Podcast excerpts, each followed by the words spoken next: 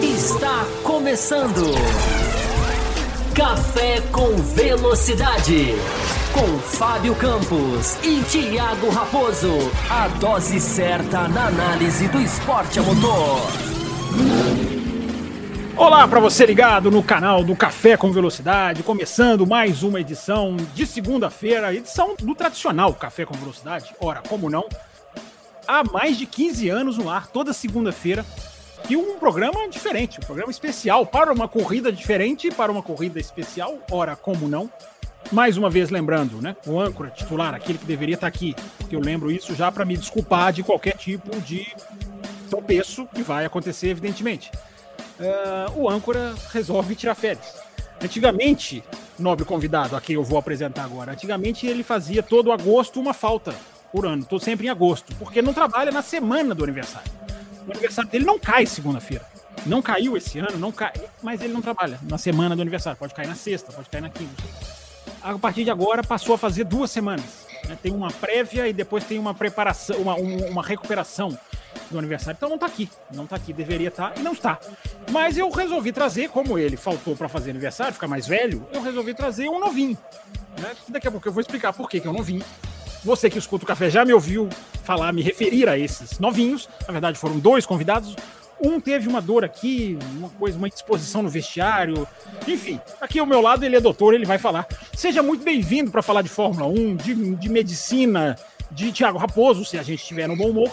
E lembrando, antes de eu continuar as apresentações, que hoje, até porque ele está aqui, ele é, uma, ele é um emblema de Interlagos. Hoje, no final desse programa, sairá o sorteado para ir a Interlagos, o segundo, que vai receber o ingresso do Café com Velocidade. É assim, a gente dá ingresso para os nossos apoiadores premium.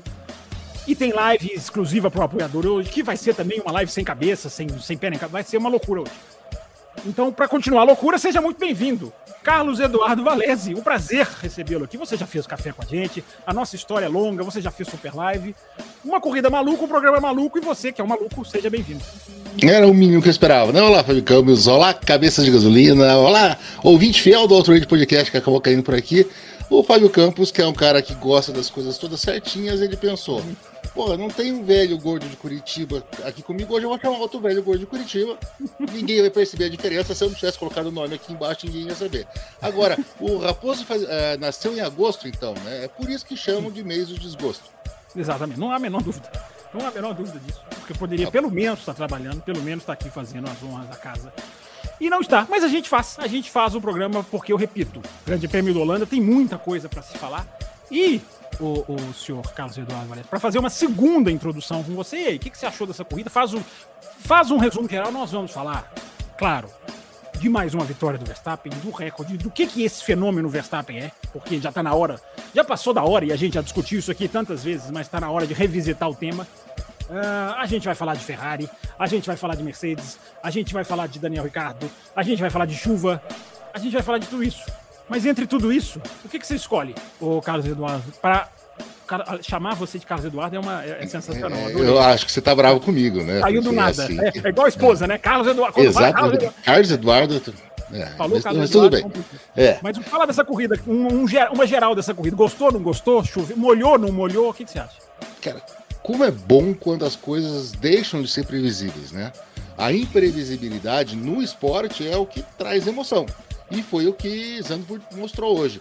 Ninguém estava muito animado quando a Holanda voltou para o calendário, a gente lembrava, os, nós os mais velhos a gente lembrava da Holanda, mais ou menos, mas a Holanda deu uma resposta para quem estava falando e deu assim, deixou com uma pulga atrás da orelha essa ideia de a partir de 2025 uh, ah, ficar alternando com as ruas de Madrid, que depois desse, desse grande prêmio hoje o pessoal vai ter que repensar isso, né? Ele provavelmente virou à noite. Porque você repare, ouvinte, que ele está falando o GP hoje. O GP não foi hoje. Mas ele provavelmente, como ele, como doutor que é, é, é virá madrugada trabalhando, atendendo pacientes, provavelmente. Ou então de empolgação para participar do café. Nem dormiu, ele está falando GP hoje. É a mania que ele tem de fazer lives domingo, de, fazer, de falar sobre domingos. Deixa eu dar os recadinhos aqui antes da gente emendar nos assuntos, antes da gente entrar nos temas. Né? Lembrando aqui que o Superchat já está aqui na tela para você participar. O Café com Velocidade agradece muito a sua participação, a sua contribuição. Daqui a pouco eu vou falar do nosso programa de apoio. Eu já esbarrei, falando que tem sorteio hoje no final da faixa premium. Daqui a pouquinho eu passo todas as faixas de, de apoio para você, para você saber, para você que gosta do café, está conhecendo o café, está gostando do café, quer ajudar o café a crescer, a se manter no ar. Você tem como, não só através do Superchat, como, claro, também através do apoio. Estão passando aqui embaixo já as redes sociais do nosso programa para você seguir o café, se você for um, um inveterado em redes sociais, como o meu convidado é, um, um, ídolo de redes sociais, enfim, uma coisa assim, um fenômeno, fenômeno de redes sociais. Estão passando aqui para você seguir o café. Me siga no você... Orkut. Sem, du... Sem dúvida nenhuma, desde o Orkut. E você pode fazer, repito, superchat, ou você pode contribuir para esse Pix aqui, ó, que você pode ser apoiador através, através dele, ou contribuir para a nossa meta de hoje, que é de 15 superchats ou 10 Pix. Eu estou mantendo, eu falei que ia manter mais baixo em agosto e estou segurando a minha promessa, apesar, das pressões de Thiago Raposo. Com aliás, eu já vou parar de falar dele, porque senão ele, daqui a pouco ele aparece, fala três vezes o nome, ele aparece, sabe, Valério? É, é, invocar o Raposo não deve ser uma coisa muito agradável, né? Não é, não é agradável, mas só contar que na semana passada, é, ele, durante cinco, seis dias, ele teve uma, um, ele mandou uma mensagem, um contato para mim. Uma, mais nada. Era um boleto para pagar. Só. sem bom dia. Sem bom dia. Tem Como é que você tá? Não, nada. Não, não manda bom dia. Não, ele manda o boleto. E tem que pagar. Então, para ajudar o café a pagar os boletos, você pode fazer o Pix ou você pode fazer o Superchat, contribuir para a nossa meta. Brincadeiras à parte, você ajuda o café e você tem prioridade na sua mensagem. Porque hoje a gente vai falar muito dessa corrida, muito desse GP da Holanda. E você pode participar com a gente e eu sempre esqueço de dizer, e é importantíssimo, deixe o seu like. Atenção, o seu like é muito importante para o canal, é importante para massificar. Se você não pode ajudar com Superchat, com Pix, tem outra maneira de graça para você ajudar, que é deixar o seu like. E você faz com que o canal seja mais potencializado no YouTube. Tanta gente que começa a ouvir o café, a gente pergunta quando entra como apoiador, como é que você conheceu o café?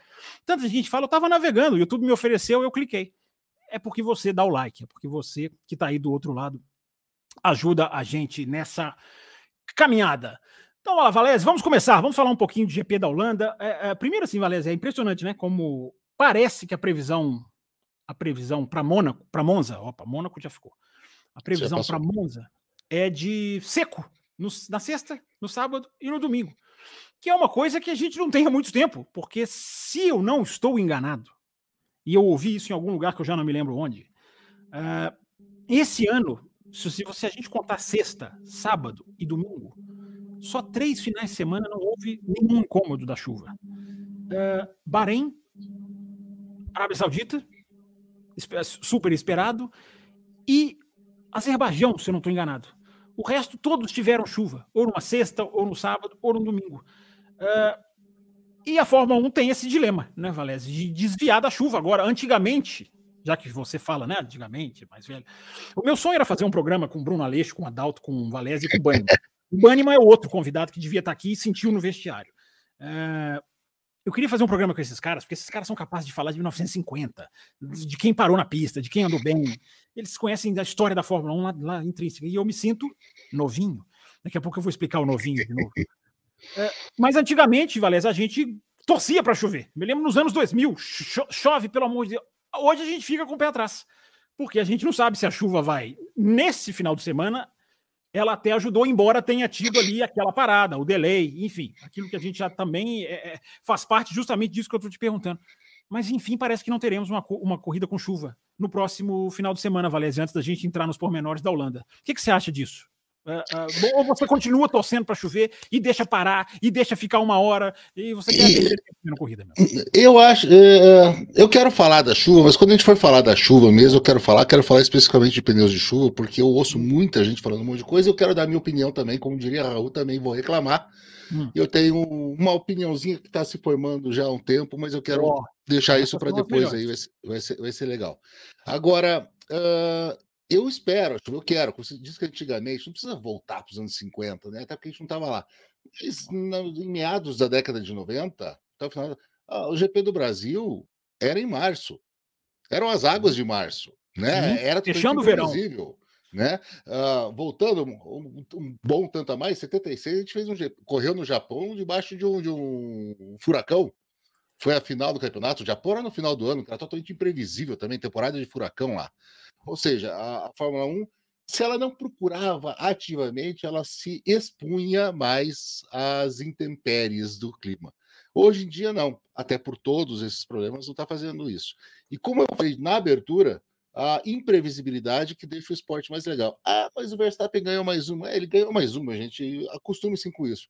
Mas tirando este fato dele ganhar mais uma, o resto da corrida foi uma maravilha. Foi muito legal por conta de que as equipes que não são bobas, né? Não é a gente que está aqui comentando no YouTube que sabe mais do que os caras. Tá? Os hum. caras estudam isso, eles sabem isso. Eles não são bobos, eles sabem de tudo o que tem para saber e vão tomar as melhores decisões. Tá? Não estou falando da Ferrari, mas vão tomar as melhores decisões. Agora, quando você coloca um imponderável ali no meio, mesmo, ah, mas os caras não têm previsão no tempo? Tem, mas dá para saber certinho. Previsão do tempo não é uma ciência exata. Vamos, já vão começar a brigar comigo agora. Até, mas não dá para saber o quanto vai chover, aonde vai chover, né? Até Valesa, até para só, só, só para fazer um parênteses. Quando a gente vê aquele radar daquelas nuvenzinhas, que apareceram ontem, uhum. inclusive com a linha reta mostrando o painel, como elas estavam indo em direção ao circuito, você vê que tem uma mancha amarela, uma mancha vermelha, uma mancha de uma cor. Aí eu não sou, não trabalho com isso, mas você vê como que aquilo ali pega as equipes. Uma achou que ia chover, mas uma achou que não ia continuar, uma achou que ia ficar. Essa ciência não é exata, né, Valéria? Exato. E eu que sou daltônico só olhava aqui lá e falava assim: alguém me explique o que está acontecendo, porque eu não sei o que vai, não sei o que, que vai acontecer. Mas é esse imponderável que, que, que torna as coisas mais divertidas, que bagunça um pouco, que faz com que as equipes tenham que tomar decisões sob pressão uma maneira muito rápida e vão cometer erros ou acertos ou jogadas que só vão ser pagas depois. Acabando a corrida, o cara que fez uma loucura e deu certo é um gênio o cara que quis segurar e deu errado é um burro. Isso é fácil de falar depois, mas o legal da, da, da prova é isso. Então, se realmente em Monza não tiver nada disso, pode ter certeza que a gente vai ter uma corrida muito mais previsível. E a chuva não precisa ser só na corrida, né? A chuva, como você disse, não teve um final de semana seco um sábado muito chuvoso já tira um monte de informação de equipe.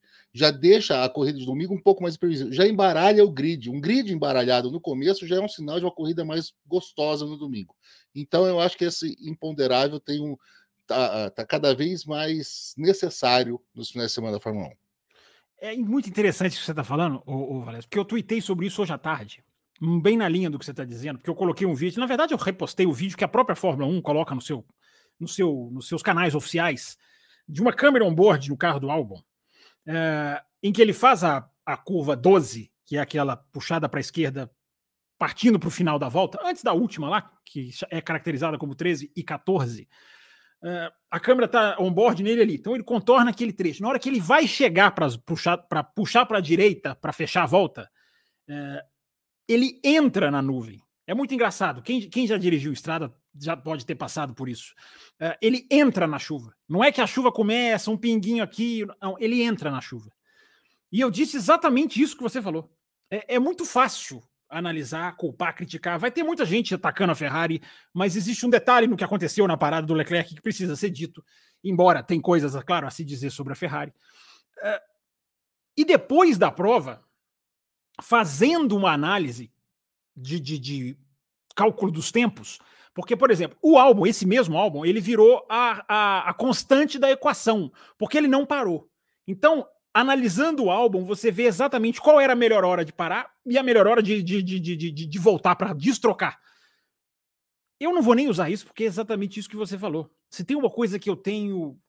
É, me dá calafrios, é parecer que eu sei mais do que, do que eu sei é, ser o tal comentarista do sofá. Que nós temos o benefício do sofá, queira Sim. ou não, queiramos ou não, o benefício do sofá já nos já E a gente usa, e sem A gente usa muito bem.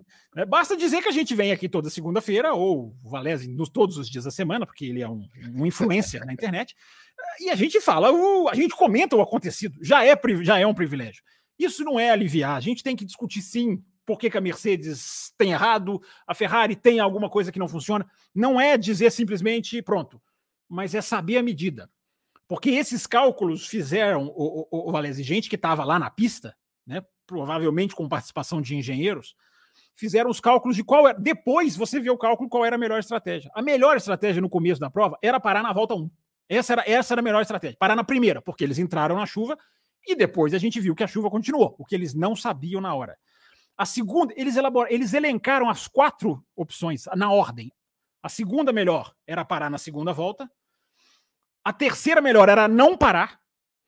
E parar na terceira volta, que foi o que fez Mercedes e McLaren, era a pior das opções. Mas, mais uma vez, isso depois da prova. Analisando te, depois. Eu vou te né? interromper só um pouquinho, porque Por eles analisaram essa, Você está essa, aqui para me interromper. Sim, senhor. Eles, eles analisa, analisaram essas quatro porque é o que dá, que foi o que aconteceu. Sim. Tem uma que eles não analisaram. Parar hum. no final da, da, da volta de apresentação aquecimento. O cara entrar e já bota, parar direto para colocar o, o, o, intermediário ali no meio e largar do fim da fila. Mas é porque não tinha caído a água ali ainda, né? Tinha, mas ninguém sabia. É aquela coisa. o cara vai é fazer isso. isso, é uma aposta grande demais. Se a chuva continua e essa aposta se paga, puta, é um gênio. Se não continua, o cara tá com o intermediário lá atrás. E se continua a chuva, mas o cara lá na frente vai parar na volta 2, escorrega, cai, dá um safety car, ele perde os 45 segundos de vantagem que ele ganhou naquela hora. Isso. Isso. E eles calcularam tudo. Por que, que parar na volta 3 era pior? Porque até o seu pneu aquecer, o, o, o vermelho já era o melhor pneu. E aí você teria que perder mais 20 e tantos segundos. Então, esse cálculo depois da prova, ele é maravilhoso para a gente chegar aqui na segunda-feira e dizer. Ele não é, digamos, justo para a gente chegar aqui e acusar. Porque é o vídeo que eu coloquei lá, que está nos canais da Fórmula 1 para quem quiser. É impressionante como entra na chuva. E eu fiquei pensando, cara, o que, que você faz? Eu vou, eu vou te fazer essa pergunta, Valéria. Embora ela não tenha resposta. O que, que você faz se você fez a volta inteira no seco e na última curva você entra na chuva? Porque se você joga pro box, você não tem certeza. Você pode sair e dar a volta inteira no seco. Uhum. Mas, você não sabe. Mas é uma, ele, eles entraram na chuva, é impressionante. É, é, é isso é maravilhoso. Agora, pegando carona no que você falou, isso é o maravilhoso dessas corridas, né? que deixam. A, a, a, porque, vamos lá, gente, é tudo feito por equação, é tudo feito matematicamente. É, é, eu costumo dizer, Valézia, a gente fica falando de engenheiro, eu, né? Não sei você, eu fico falando de engenheiro que influencia demais na pilotagem. Hoje o cara tem que receber instrução para fazer tudo. nós não vimos ainda, ainda, nós estamos ainda discutindo o analógico, o ponteiro analógico. Na hora que a inteligência artificial dominar isso, nós vamos ter a discussão digital, que vai ser pior ainda. Mas como a gente ainda está no analógico, Valério, você imagina essa situação para o piloto, de você entrar na chuva na última curva. É muito legal, né? É, é, isso é fantástico, né? Exatamente, e pode acontecer aí o que aconteceu. Eu entrei na, na, na, na chuva da última curva, tô, essa chuva vai molhar tudo, eu vou entrar nos boxes, galera, eu tô entrando. Acontece o que aconteceu na Ferrari, eu tô entrando. Ah, mas a Ferrari já tinha que estar tá pronta, preparada. Não sabemos, não vamos botar intermediário, vamos botar o chuva extrema, não, não vai entrar. Sim. Um box ali na frente. Pode acontecer. Então, esses erros que fazem a, a, coisa ficar muito legal. O próprio Verstappen teve que remar, e literalmente, né, por ser chuva, teve que remar ontem. Porque nem, nem a super poderosa Red Bull e nem o grande Max Verstappen sabiam exatamente o que ia acontecer. Exatamente. Isso deu, isso deu sabor e delineou a prova. Eu sou capaz de dizer, o pódio do Gasly foi conquistado ali. Porque foi na volta 1 que ele se colocou claro. Ele fez boa corrida, ele manteve o ritmo. É, dizer que foi conquistado ali, a gente tem que explicar para não achar que foi só isso, é, foi só sorte. Tem resultados que são na sorte, que são muito mais na sorte. O do Gasly tem o fator perspicácia, mas também tem o fator pilotagem do cara ter se mantido. Por exemplo, o Zul fez a mesma coisa, não conseguiu se manter, terminou a prova como terminou. Mas depois nós vamos chegar lá. Então, é, esse fator chuva deu, deu um sabor muito interessante é, para esse grande prêmio. E o timing, né? De vir no comecinho é muito interessante quando os caras largam e a chuva cai, né? E já aconteceu, é, é, é quase maquiavélico, né? Dos céus. Os caras largam e a chuva cai. Tô vendo o superchat aqui do Davidson, tô vendo o superchat da Isabela, já vi os pics aqui do Marcelo Davi. E do, atenção, já já eu pego o nome, me fugiu o outro nome aqui, mas já já vai aparecer para mim aqui. Do André Pedro, não se esqueçam, mandou Pix, coloca como fez o Marcelo aqui, coloca entre parênteses Pix para você ter a sua pergunta priorizada. É assim, os recadinhos vão sendo dados ao longo do programa, porque o âncora não tem a menor experiência, faço podcast há dois anos e meio, só não tenho muita experiência nisso. É... Mas é fantástico. E aí a gente vai chegar, vamos, vamos, já vamos entrar então no Verstappen, já que você mencionou que ele teve que remar. E esse é o detalhe, não é, Valese? Porque vamos lá, é a nona vitória seguida, já já nós vamos falar sobre isso, quero ouvir sua opinião sobre todo esse todo esse 2023. Mas a gente, eu acho que é perigoso a gente generalizar, no sentido de que foi mais uma. Foi como as outras. Foi igual. Não foi. Começou no qualifying. uh, a dificuldade. Uh, a volta não encaixou. Eu coloquei no Twitter que o qualifying foi equilibradíssimo. Teve gente que me xingou. Como equilibradíssimo? Meio segundo ele botou no segundo. É, sim, ele botou, mas ele fez na última volta. Na última até ele fazer a última volta, na última chance, no último momento, que mostra a capacidade do cara de virar na hora H. Uh, até ali não se sabia, não se tinha certeza, porque a McLaren estava fortíssima, por causa das condições do tempo. A Williams, a Williams também está na pauta de hoje. Quero ouvir o Valese. Acho até que está meio vestido de Williams hoje, uh, me parece. Uh, e nós vamos entrar tudo isso. Mas esse Verstappen que mostrou, Valese, como que tem uma capacidade, embora tenha o carro, e a gente vai discutir a diferença para o Pérez, o que está acontecendo. Mas a capacidade do cara de superar o obstáculo é uma coisa impressionante, porque nada atrapalha ele. É, percalços que atrapalharam o seu companheiro de equipe, por exemplo, não chegam nem perto de atingir. É, ele podia ter se perdido no qualifying, como o Pérez se perdeu. Ele podia ter rodado na chuva, como o Pérez rodou. Ele podia ter estourado o limite nos pits. É, o cara não demonstra falha nem nas, nas, nas corridas mais imprevisíveis, seu Valese. Como é que para esse cara? É, ele sabe que se ele se colocar numa posição uh, boa, ele vai ter que tomar menos decisões difíceis. Né? Ah, puxa, mas o, o, o Verstappen não erra. O Verstappen erra. Quando ele está muito pressionado, ele é capaz de errar. É humano, até que eu saiba. Só que ele consegue se colocar numa posição que ele não precisa fazer isso. No segundo stint de chuva, vamos chamar assim, segundo stint de chuva, estava todo mundo escorregando. Ali no final da, da 1, ali na Tarzan, estava todo mundo escorregando. Ah, o Verstappen não escorregou. Ele não escorregou porque ele não precisou forçar igual os outros que estavam disputando posição, que estavam ultrapassando, estavam tentando chegar na frente. Ele, tinha, ele construiu uma vantagem que podia fazer com que ele uh, segurasse um pouco ali, nem estou dizendo acelerar, mas segurasse e não se metesse em confusão.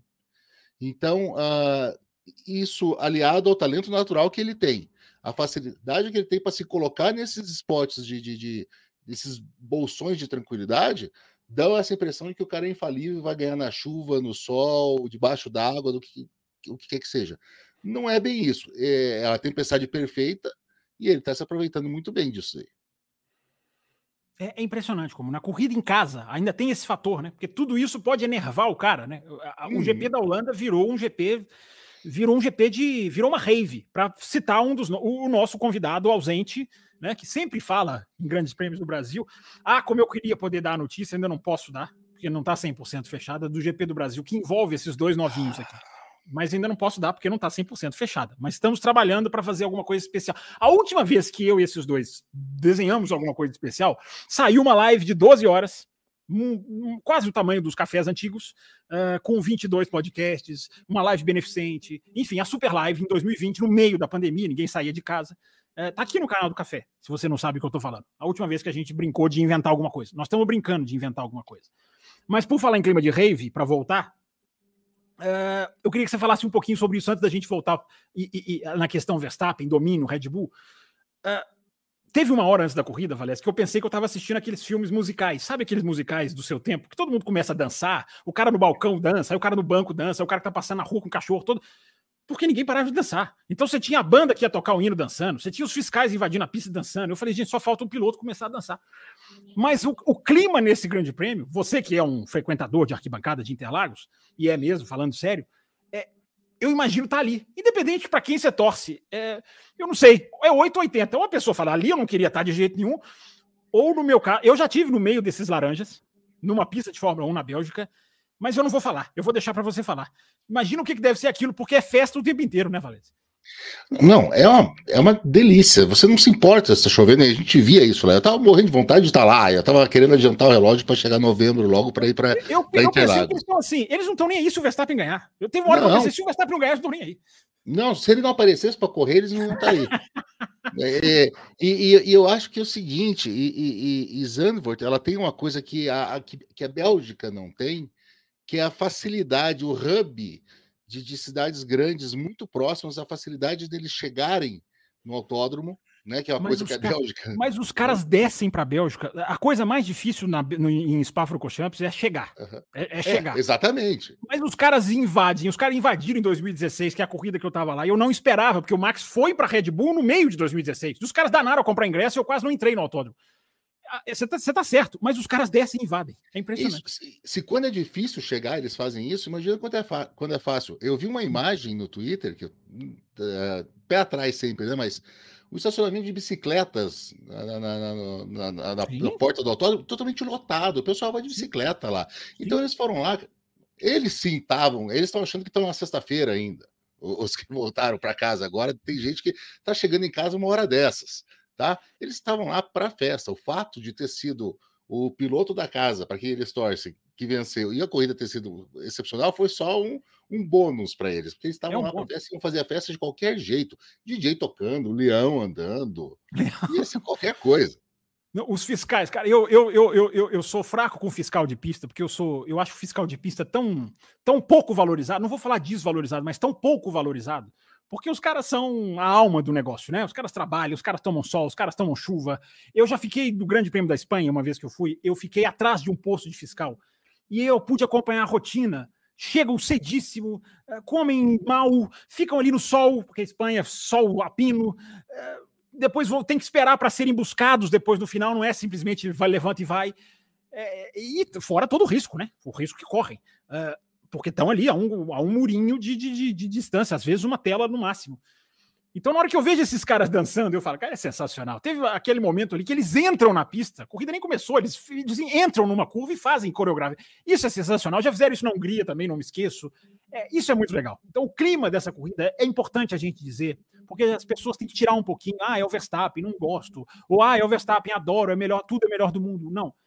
É, são poucas as corridas que têm isso e o que o Valese falou. Além de tudo, essa corrida ainda é sustentável em termos de meio ambiente, porque só existem duas maneiras praticamente de chegar nessa pista, o, o, o, o Valese. É ou via bicicleta, e a estimativa é de 20 mil, a Sky Sports da Inglaterra. É, a, Sky, a Sky Sports da Inglaterra estava dizendo.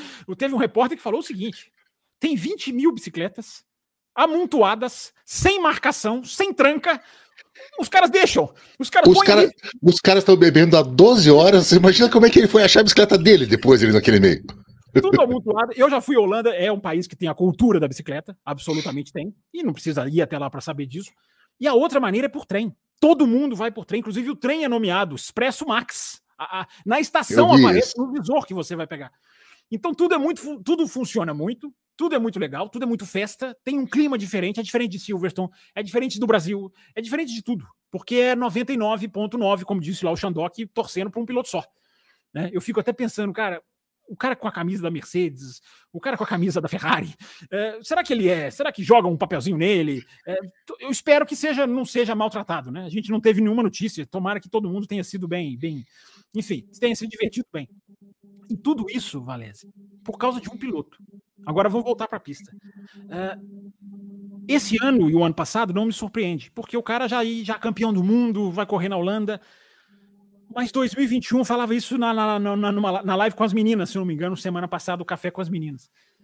É, o primeiro ano de 2021 que o cara vai correr numa pista reconstruída para ele, por causa dele, uma corrida que existe por causa dele. E o cara, e o cara não sente. E aí a gente esbarra justamente nisso que a gente está discutindo aqui do GP da Holanda de 2023 é, nada abala o cara.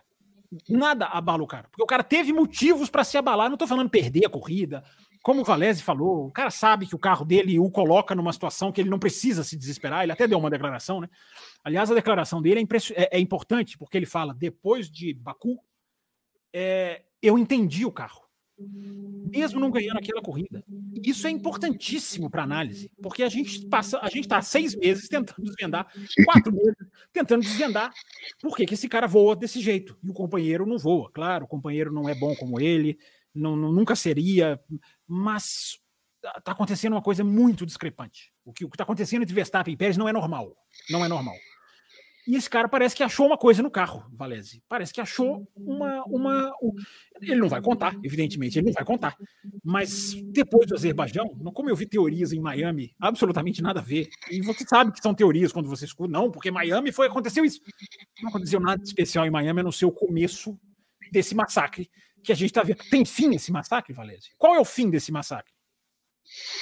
Eu não vejo o fim desse massacre a curto prazo, não, curtíssimo prazo, não. Talvez a mudança dos carros, eles, quando eles finalmente voltarem a se tornar um pouco menores, alguma coisa, isso possa levar alguma equipe a fazer um carro que seja superior à Red Bull, que hoje não existe. Existem carros próximos, existem carros próximos que estão ficando, ficando cada vez mais próximos, mas um carro superior e talvez a presença de alguém num carro superior que seja um pouco inferior ao Verstappen, que iguale as coisas, possa fazer, fazer a gente ver o Verstappen perder um pouco da, da do elan que ele está apresentando. Mas só para colocar assim, eu até, eu até coloquei isso aqui para deixei aqui do lado para lembrar.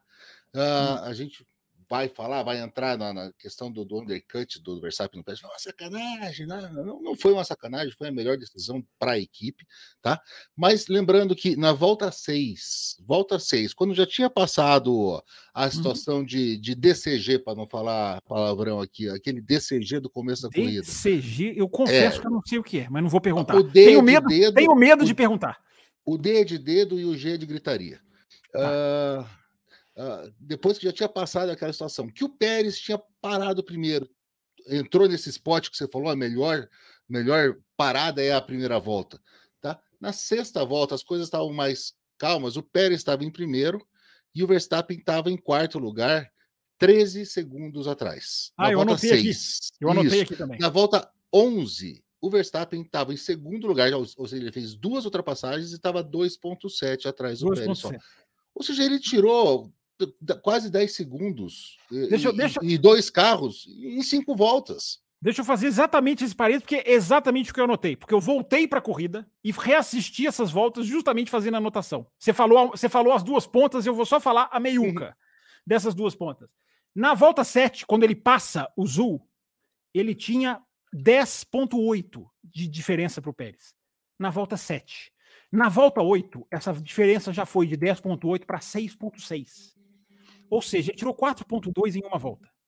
Isso, ok. Na chuva, esse tipo de coisa é mais suscetível a acontecer. Mas não é só agora.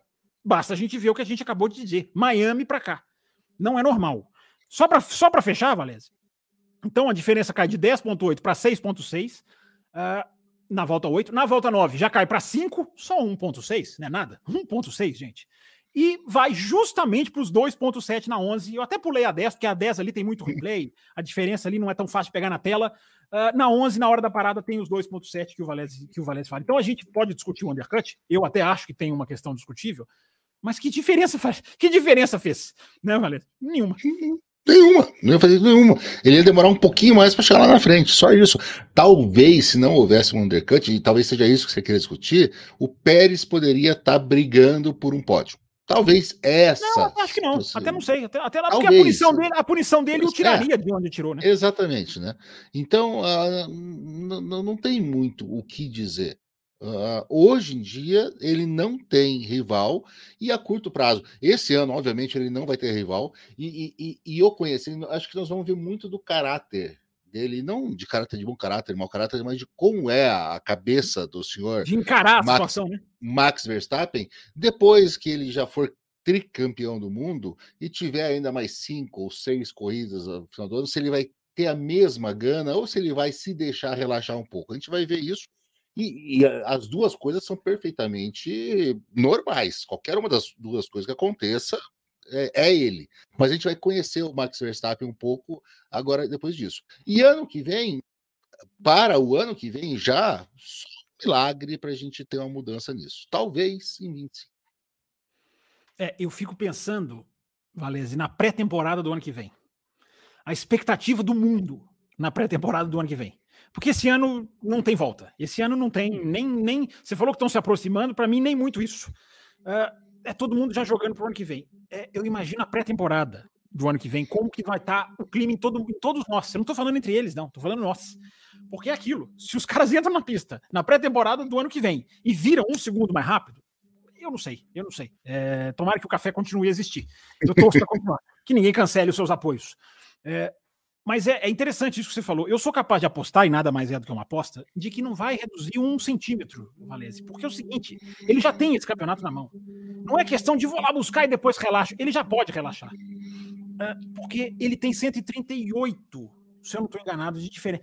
Gente, para ele ser campeão, ele precisa sair do Japão com 180. Exatamente, 180.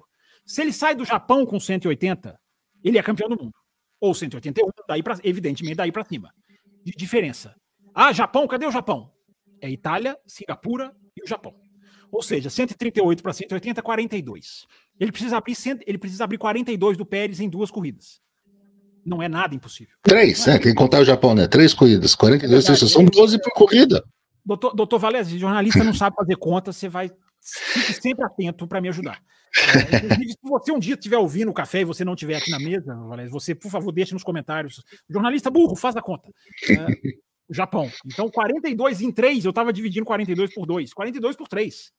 Dá 14 Porra, pontos por corrida. Olha, eu acertei uma conta. Dá 14. 14 por corrida é tirável. De um Pérez que não é garantia de ser o segundo. Então, ele até deu uma entrevista para Mara San Giorgio, da Sky Sports italiana, uh, em que ele, ele, deu uma entrevista em inglês, por isso que eu entendi. Uh, ele disse: Não, tudo caminhando, esse campeonato é nosso.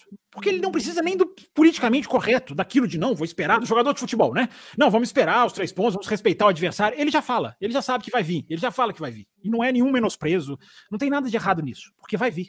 Porque já veio, já é dele. Veio, aliás, veio no Bahrein.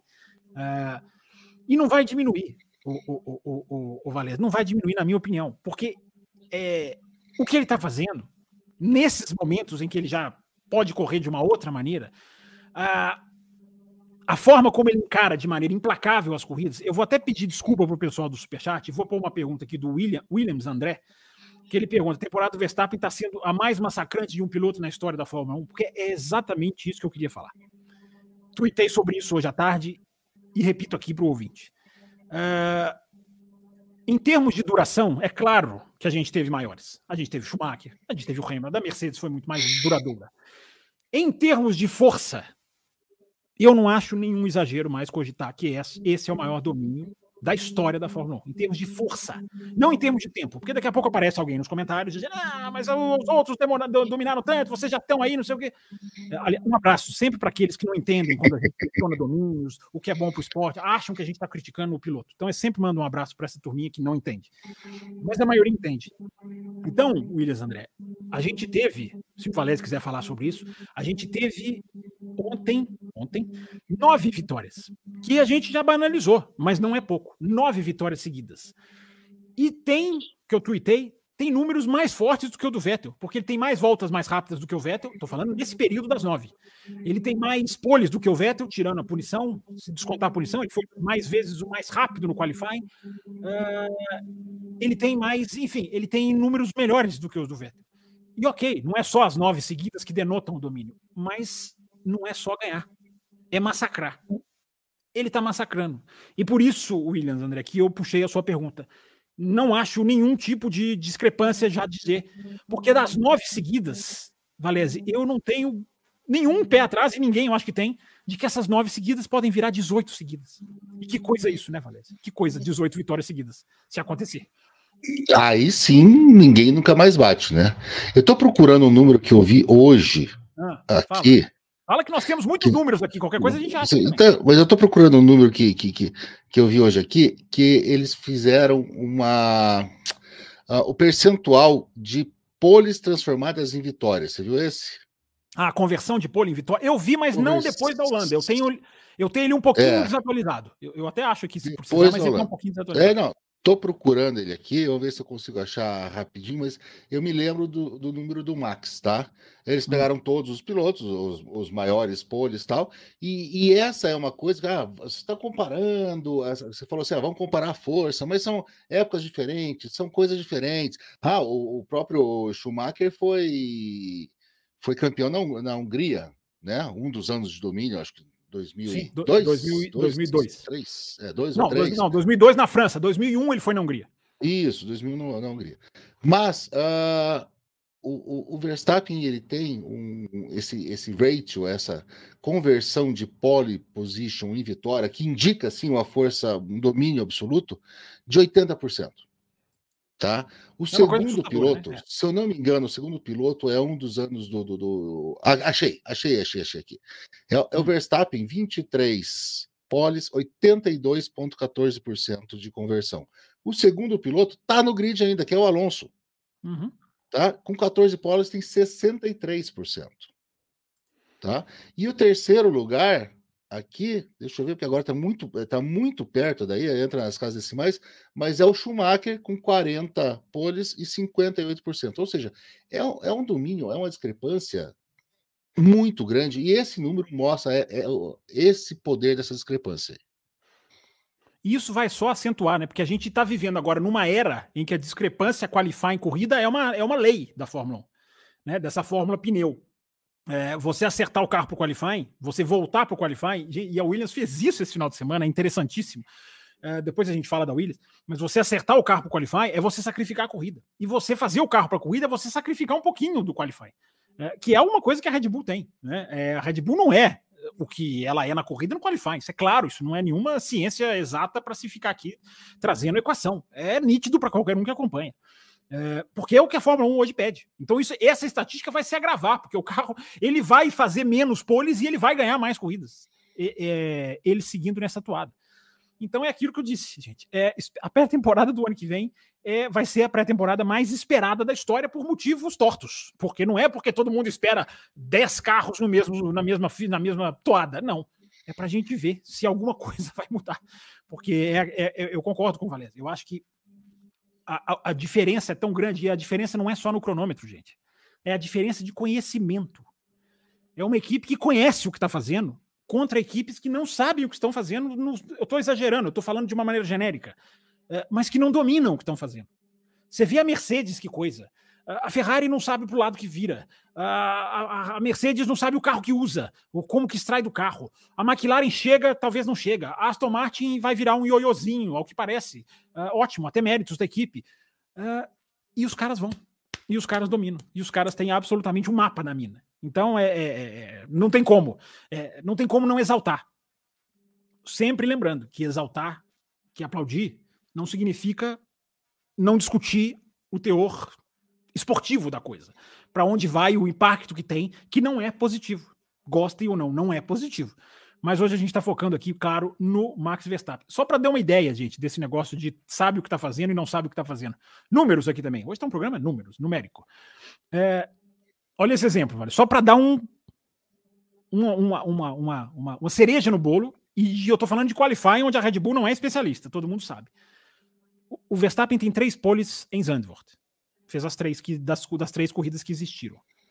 A diferença na primeira pole em 2021 para o Hamilton, que foi o segundo colocado, Valese, foi de 21 milésimos. Aliás, desculpa, foi de 38 milésimos. ah, dá uma diferença muito maior. É claro, nossa. É. 21 milésimos foi para o Leclerc no ano passado, 2022. Esse ano foi de meio segundo. Então, é, não há garantia nenhuma de que o ano que vem as equipes vão chegar. Não há garantia, porque não. o caminho, a, a seta está indo para um outro lado. Uh, e embora eu sempre diga, nada é cravável. Né? Alguém pode achar alguma coisa, a gente pode surpreender, eu posso chegar aqui no ano que vem e falar, eu não esperava que alguém chegasse e alguém chegou. Pode ser a Mercedes, pode ser a Ferrari, pode ser a McLaren, mas eu não acredito. Porque nada que os meus olhos me, me, me, me indicam uh, me dá essa, essa esperança. Tamanho é o domínio. Mas o Verstappen, então, só para acabar a questão do Verstappen, a gente entrar no Pérez, nessa questão do undercut, que o Valese bem lembrou. É... Para mim, a marca desse final de semana é o cara que sabe fazer o que precisa fazer na hora certa. Ele sabe. Isso independe do carro, gente. É muito fácil levar isso só para o carro. Ok, o carro está sendo um baile. Mas é o qualifying que o cara não se desesperou. E o qualifying, ele tinha um momento no qualifying que ele virava e o tempo não. No Q1. Ele fazia a volta, o tempo não vinha. Ele fazia a volta, ele tomou bandeira azul. O Verstappen tomou bandeira azul. No, no Q1 ou no Q2, enfim, uh, porque o tempo não vinha. E o Christian Horner até falou: Meu Deus, ele virava, eu olhei para trás do autódromo, vi uma nuvem preta e falei: Meu Deus, hoje é o dia que nós vamos ficar no Q1. É, e na hora que tinha que virar, virou. E no Q3, no momento decisivo, nada levava a crer que ele botaria meio segundo. Ele bota na última volta, é na hora do vamos ver. Então, isso demonstra uma característica do piloto, porque a grande questão, Valéz, que eu posso voltar na quinta, essa vale um programa, é o quanto é o carro e o quanto é o piloto. Essa é a grande questão da humanidade hoje. Hoje, se tivessem aqui Einstein, se tivesse aqui, esses caras não estariam olhando para o espaço, eles estariam olhando para aquele campeonato de corrida. É o carro ou é o piloto?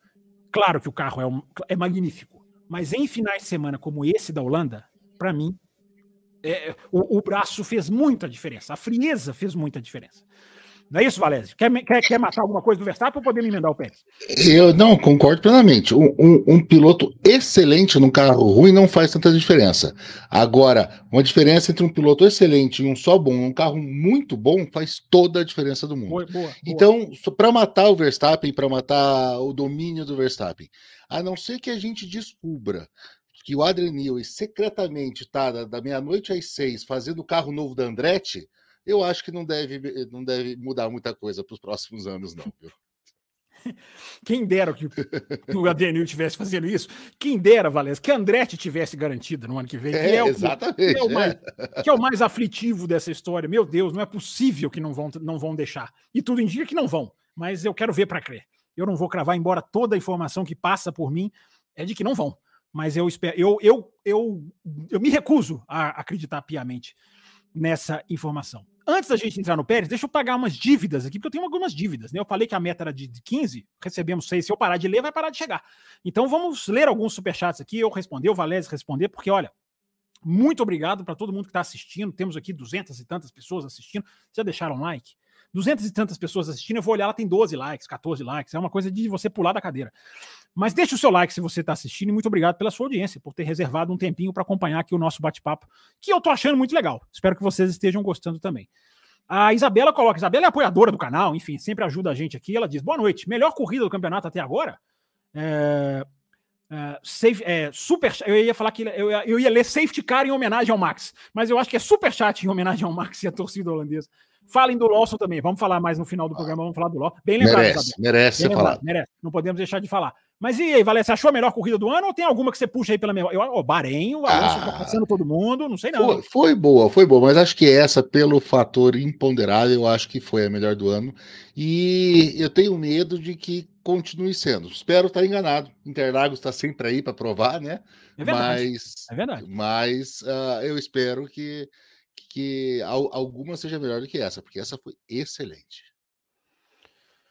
O Marcelo David, também apoiador do nosso canal, mandou aqui via Pix. Lembrando que o Pix, você mandando Pix, você, o seu investimento ele vai direto para o café. Não passa por descontos de YouTube, não passa por plataforma. Então, se você quiser fazer o Pix, a gente gosta muito, embora você faça do jeito que você quiser.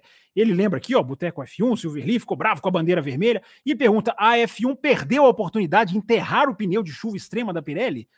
Não sei se eu entendi, não. O que, que você acha, o, o, o, o Valese? Por causa da. Ele, será que ele está dizendo aqui por causa da parada? Porque demorou? Enfim, o que, que você acha é. dessa situação? Ah, posso falar do pneu, do pneu de chuva, então? A minha você teoria do pneu de quiser. chuva. Você pode falar do que você quiser. Ah, porque a gente está falando e a gente brinca, e eu brinco no Twitter, o pneu de chuva não serve para nada, a, a, Fórmula 1 é hidrofóbica, não se corre mais na chuva, não sei o quê. Não deixa de ser verdade, mas existe um ponto que a gente não, não pode simplificar tanto essa equação assim. Pneu de chuva hoje, do jeito que é a Fórmula 1 hoje, do jeito que são os carros hoje, do jeito que são os pneus hoje, é um pneu lento e a equipe sabe que não vale a pena utilizar. Por que não vale a pena utilizar? Em primeiro lugar, ele é muito, mas muito mais lento que o intermediário. Tá? É um pneu muito mais intermediário. A, a, pista tem que estar em condições muito piores, porque o intermediário é um pneu que ele, ele se dá bem numa uh, gama mais variada de pista, Sim. ou seja, ele consegue andar bem numa pista uhum. que está secando, ele consegue andar bem numa pista bastante molhada. O pneu intermediário é ótimo, Valézio. Ele é ótimo. É, exatamente, né? Na verdade, é então, é o de chuva ele é, é muito, muito, muito mais lento. Uh, ele só vai ser mais rápido quando as condições foram, forem muito extremas. E quando as condições são muito extremas, acontece uma de duas coisas. Primeiro, ou alguém se perde, alguém que quis ficar com intermediário se perde, provoca um, um safety car, um virtual safety car, uma bandeira vermelha, e o cara que parou antes, vou botar o, o pneu de chuva agora, porque agora a pista tá boa, eu vou ganhar muito ali, perdeu essa vantagem ou porque os carros estão tão grandes, tão largos agora, a visibilidade, visibilidade dos pilotos fica nula e fica nula. É não é aquela coisa tal. Ele não consegue, o carro está muito largo, o downforce é o assoalho, não é nem tanto o pneu que levanta tanto aquele spray, é o assoalho, o jeito que está o carro hoje, até para você receber essas mudanças que foram feitas para você receber um ar mais limpo e facilitar as ultrapassagens, elas acabam levantando um spray quando a chuva está muito intensa, muito maior, e a FIA tem que parar tem que parar porque o piloto não consegue enxergar. Ou seja, se eu sou o, o, o chefe de equipe, se eu sou um engenheiro, se eu sou alguém que está ali dando pitaco no, no, coisa, e o cara fala assim, tá chovendo muito, vamos botar pneu de chuva, eu, eu falo assim, não, não vamos botar. Vamos botar o intermediário, se der para colocar o intermediário, porque o intermediário vai correr, vai segurar bem lá, e se chover forte o suficiente para o pessoal precisar botar pneu de chuva, essa corrida vai parar. Então não é tanto a culpa, ah, a FIA para para não colocar pneu de chuva. É que hoje em dia não vale a pena. Enquanto a gente não mudar, ou os carros diminuírem, ou a, a Pirelli conseguir bolar um jeito do pneu de chuva não ser tão mais lento, a gente não vai ver pneu de chuva na Fórmula 1. É exatamente isso. Eu acho até que você escuta o café com velocidade às vezes. A gente bate numa tecla muito, muito nessa linha. Porque, é, vamos lá, né? É, o pneu tem defeitos? Tem. O problema é a visibilidade, é, como você explicou, mas é muito do carro. Então, essa discussão de tem medo de chuva, ela já ficou para trás, para quem quisesse se atualizar. Eu, eu falo isso e eu sou meio, eu me sinto meio voz solitária. O problema da Fórmula 1 foi ter deixado chegar a esse ponto. Foi ter trazido o carro do efeito solo e não ter se antecipado que jogar a água para cima. Gente, tem um especial do café com velocidade. Esses bobões aqui no final de 2021 detalhando o carro de 2022 e mostrando o gráfico aqui na tela, colocando como que o ar ia subir, como que o desenho era. E nós não inventamos o gráfico, nós pegamos de fontes confiáveis. Uh, da própria Fórmula 1, alguns dos gráficos que aqui apareceram, deixaram chegar nesse ponto. E agora tem que correr atrás para ontem. E não estão correndo atrás para ontem. Porque o que está se falando? Não, o novo pneu da Pirelli é, vai ser, vai juntar o intermediário com o. Meu Deus, o tal paralama precisa ser estudado, mais ainda, desenvolvido. Eu sei que é difícil, eu sei que vai ser uma aberração visual, mas ele é uma esperança. Não está todo mundo acostumado com o halo? Todo mundo já acostumou Sério? com o halo. É, é feio, é. Você, você repara hoje na corrida que tem halo? Não repara mais. Não, não repara. E é o preço, se você, qualquer um falaria assim, né? Se você tiver que pagar o preço da beleza do carro para ter corrida na chuva, ultrapassagem na chuva, roda com roda, massa cúbica 2000, 2007, ah, quem não vai pagar? Quem vai falar que não? 99% vão falar que sim. Então, essa é a questão. Então, quem fica falando tem. Ontem, domingo, foi claro o que aconteceu. Foi claríssimo o que aconteceu. Bateu o Zul, a barreira se deslocou. Quando a barreira se desloca, é bandeira vermelha, gente. Porque senão acaba a corrida. Os caras vão ficar em bandeira amarela. Tem que parar a corrida. Parou. E muita gente não sacou. Por que, que demorou a voltar? Porque tinha a regra obrigatória do pneu. Mudaram, a FIA mudou esse final de semana, antes da corrida começar, que é uma coisa que a gente falou na semana pré-Bélgica, pós-Bélgica. Que maluquice é essa de você obrigar a relargada com pneu azul que ninguém quer, com pneu de chuva extrema que ninguém quer? Então por que, que você obriga? Deram um passo adiante, mudaram antes desse final de semana. Não é que mudaram a regra, fizeram aquilo, aquele, aquele disfarce, né? Diretiva técnica, mas ok, se é para o bem, que façam porque senão tem que passar pelas equipes, aí tem que aí é essa estrutura toda chata e manchada. É, e aí a FIA disse: não, pode se largar com o intermediário. Ok, nesse final, nesse final de semana, a diretiva técnica pode se largar com o intermediário. Então, o que, que eles fizeram? Esperaram a pista ter a condição do intermediário para evitar largar com a pista muito molhada e ter que passar pelo que eles mudaram a regra para evitar. Todo mundo de azul, correndo para o box, box entupido, box não cabe, então eles fizeram, eles esperaram. Então é tática. Tudo foi, primeiro, arrumar a barreira, e a demora foi para que a pista chegasse na condição de pôr o intermediário. Para não precisar ficar aquela, aquela, aquela loucura de você é obrigado a alugar o pneu, mas ninguém vai querer. É o que aconteceu na Bélgica. Larga, já sabe que vai todo mundo pro box. Isso já aconteceu várias vezes. Já se larga, o cara dá umas voltinhas com o pneu, já vai às vezes até pro seco. Uh, então, esse, esse final de semana é um exemplo claro. Não é medo de chuva. Quem está analisando assim está simplesmente preso num passado que não volta. É, deixaram chegar num ponto, como o Valese falou. Por isso que eu brinquei que ele escuta o café, porque a gente fala uma coisa muito parecida. Deixaram chegar num ponto que não dá para andar. Eu mesmo vou, vou citar meu Twitter de novo. Uh, coloquei lá o Huckenberg dizendo, o Ricardo dizendo, dois caras que voltaram agora. É, eu nunca vi o spray desse jeito. Tá muito pior. O Huckenberg, ok, ficou três anos, o Ricardo ficou pouquinho tempo fora. Uh, nós não podemos fechar o olho para isso. Então, nós vamos bater palma, aliviar? Não, então é, não tem que andar. Não, tem que andar na chuva. Mas qual é o caminho? Correr atrás. Literalmente correr atrás. Estudar, reunir, testar. Pirelli tinha que estar tá fazendo teste semanal. Tinha que estar tá juntando dinheiro. Ah, nós não temos dinheiro, tem que gastar. A FIA ajuda a, a subsidiar. As equipes participam. Divide, molha a pista. não liga para São Pedro. Alguma coisa faz. Se mandarem 30 Pix, até o café dá um, dá um dinheirinho lá, passa uns dezão para Se fizer Pirelli. Eu, eu vou até colocar o Pix na tela aqui depois dessa, porque vai que tem alguém da FIA assistindo. É só mandar aqui, ó, esse endereço, café com velocidade.gmail.com. A gente ajuda, a gente contribui. A gente vai lá, molha a pista, a gente leva uma mangueirinha. Tem que fazer brincadeiras à parte, tem que fazer uma coisa urgente, porque não dá para ficar torcendo para não chover. É o ponto que chegou. Ok, nesse final de semana foi legal, a chuva ajudou, a chuva deu tempero, uh, deu. Mas chove o que choveu antes, 10 minutos antes, aí era aquilo de novo, uma hora esperando, uma hora e meia esperando. E dá evidente que a FIA pode, na minha opinião, agilizar um pouco mais o processo de retomada da prova. Pode. E eu não estou me baseando nesse final de semana, porque nesse final de semana para mim ficou claro o que aconteceu. Embora seja chato, embora a FIA tenha que entender que ficar uma hora parado não é comum a nenhum esporte do planeta. Tem que entender isso. Uh, podem agilizar sim o procedimento. Uh, e tem que estudar, tem que correr atrás. Muito bem, muito, colocamos muito bem, na minha, na minha modesta opinião. Mais alguma coisa sobre o pneu, ou, ou Não, acho que está perfeito. Perfeito. Então, só, vamos zerar as perguntas antes da gente falar um pouquinho mais de Pérez, de Red Bull. O tempo está estourando aqui. Vai esse Valese, fala demais. É impressionante como fala. é, brincadeiras à parte, o Denison mandou um superchat. Obrigado. Ah, Campos, há indícios técnicos de que o. H, quem que é o HL? O, o, o Valese? Poderia, poderia realizar com o Verstappen? Há indícios de que alguma equipe se aproximou da Red Bull? É, eu confesso que HL eu não sei quem é. Será que é o Lewis Hamilton? Talvez, é, talvez. talvez. Porque o Lewis saiu dizendo que tinha ritmo para brigar com a Red Bull, né? É, gente, eu, eu, realmente eu não peguei os tempos ali exatos para dizer se é verdade ou não. Acho que o Hamilton estava mais dando uma cutucada na própria equipe, que a gente errou a estratégia e a Mercedes se afundou na estratégia nesse final de semana. Aliás, eu tenho uma teoria sobre a Mercedes, mas depois eu falo. Ele mandou um abraço a você aqui, viu, Valézio? Na verdade, abraço, ele mandou um abraço Não é você, não. Ele mandou ao. Abraço, Danison. Pronto, a gente troca um A pelo E, tá tudo certo. Que maldade, que maldade. Obrigado, Denis. Denis, que é apoiador nosso também.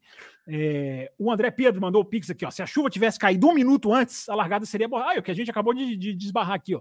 A largada seria abortada ou largariam com pneus de seco com a pista chovendo? Isso jamais, André. Dependendo da intensidade, jamais. Se fosse um chuvisco, ok. É, PS, hoje eu tive a certeza de que o Valézio é bem mais novinho do que o Raposo. Eu não sei, aí eu deixo os dois se decidirem. Tá muito mais, muito mais. O Raposo foi garçom na Santa Ceia, só para você ter uma Pronto, ideia. Tá, tá, tá, definido aí, tá falado.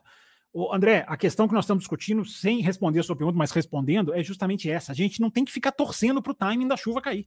Tem que ter uma condição, é claro, que vai sempre existir, o temporal para tudo. É claro que nós não estamos falando aqui, vamos para o temporal mas a Fórmula 1 tem que criar uma maneira de encarar a chuva, que hoje não tem tecnicamente, por culpa da Fórmula 1, da Pirelli e da Fórmula 1, que fez um carro que hoje em dia, o claro que o carro é a ideia, não é Valéria? A ideia do carro é correta. O efeito solo é uma ideia correta. A gente não sabe se deu certo ou não, porque o DRS simplesmente não deixa a gente saber.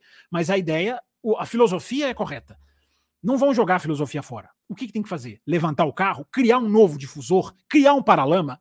Alguma coisa tem. Se a gente que é bobo aqui tem sugestões, eles têm que ter também. Não é isso, Valézio? É, é uma questão de, de, de, de, juntar o pessoal e falar assim: Sim. digam o que você acha que a gente tem que fazer e estuda. Sim, é. tem que parar todo mundo. É isso que eu estou dizendo. É. Tem que parar, porque senão nós vamos. Gente, nós vamos passar ainda por Japão, nós vamos passar por Interlagos, como o Valese falou, nós vamos passar por. O que mais? Uh, Las Vegas não deve chover. Não. O, o, meu, o meu medo de Las Vegas, Valese, é que os caras vão correr no deserto em novembro, no hemisfério norte, à noite. O gelo que vai estar aquela pista, eu não quero nem ver. Então vai ser engraçado. Tomara que seja só engraçado, né? No bom sentido que eu estou dizendo, porque, claro, tem que ter condição. Mas eu tô com medo de Las Vegas por causa desse detalhe que eu não tô vendo quase ninguém falar. É, é no deserto, que esfria à noite, é no hemisfério norte, que é inverno, é no final de novembro, final de é de novembro. noite. É de noite. Então, o que esses carros vão sofrer no frio, tomara que dê tudo certo. Enfim. É, mas o que eu estou querendo dizer é que a gente vai ter, pode ter chuva em muito mais corridas, em muito mais. É, Singapura é um lugar que chove muito, o ano passado sim. choveu. Uh, e aí, nós vamos ficar parando corrida toda hora? Não é assim que tem que ser feito. Agora sim, pergunta do Denison: Valese e Campos, quais pilotos desse grid poderiam disputar tecnicamente e mentalmente até a última corrida com o Verstappen. Legal a pergunta dele. Quem que você acha, o Valésio? Ele coloca aqui o LH, eu acho agora ele quis dizer Lewis é, Hamilton. É o, o Hamilton e o Alonso. E o Alonso. Então, para dificultar para você, Valésio, porque eu é. não estou aqui para facilitar a vida de convidado, tirando o Hamilton e Alonso, alguém rivalizaria com o Verstappen até o final? Tá. O grande problema do, da, da pergunta do Denison é que ele colocou duas variáveis: mentalmente e tecnicamente. Verdade. Mentalmente, eu diria que existem pilotos que ainda conseguiriam.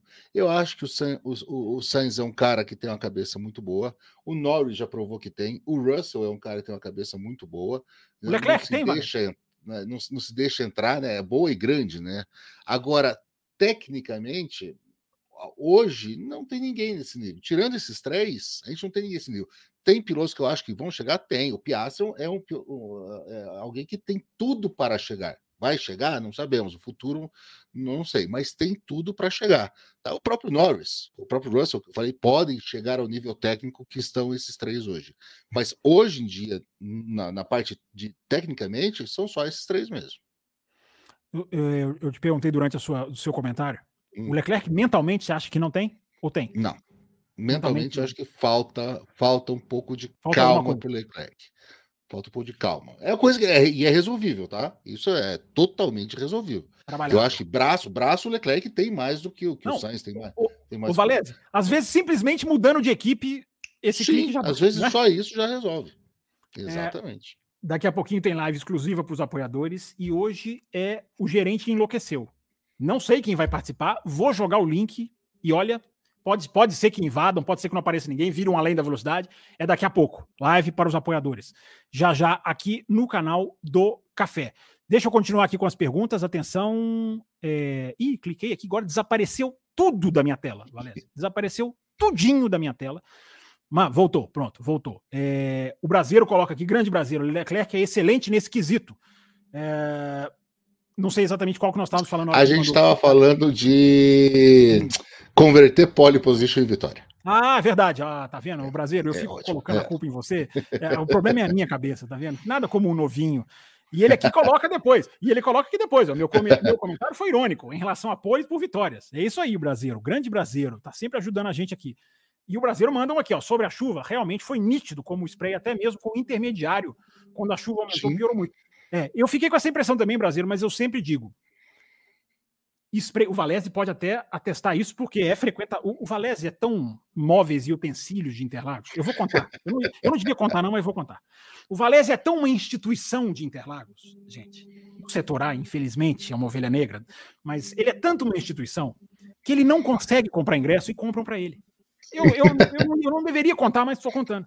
Eh, ligaram para ele. Ele vai dizer se eu estou mentindo ou não. Ligaram para ele. Você comprou ingresso? Ele falou, cara, não consegui dessa vez. E do outro lado da linha disseram para ele, não tem problema, eu comprei o seu. Você vai, você vai no, na corrida. Estou falando mentira, seu Valese? Você está falando verdade, é claro. Assim, não comprei para lhe dar ingresso. Eu comprei dois e queria saber, queria saber se você tinha conseguido ou não, que se você não conseguiu, eu vendo um para você. Não, esse, negócio venda, esse, negócio do venda, ele tá, ele tá adorando a pílula, não vendo. Deve foi isso. E o setor A é o melhor lugar que tem em Interlagos. Eu, é, há 18 anos eu estou lá. Hum. Então eu posso garantir isso para vocês. Tá certo. Não vou criar polêmica aqui. Eu vou ter que eu vou ter que sair em um instantinho porque a minha bateria vai acabar e eu esqueci de trazer o carregador. Mas antes eu só queria dizer o seguinte, é, respondendo o que o Brasil estava dizendo. Eu estou citando Valézia Interlagos porque há uma diferença enorme, gente, de spray pela televisão e spray de verdade. A, a televisão, o ângulo influencia, o brilho, a lente, cuidado. Eu sempre é aquilo que o Valézia abriu o programa falando. É a gente sabe, querer falar algo que não é. A gente tem que ter humildade. spray, muita gente olha pela televisão e ah, não, esse spray aí dá, esse spray não dá.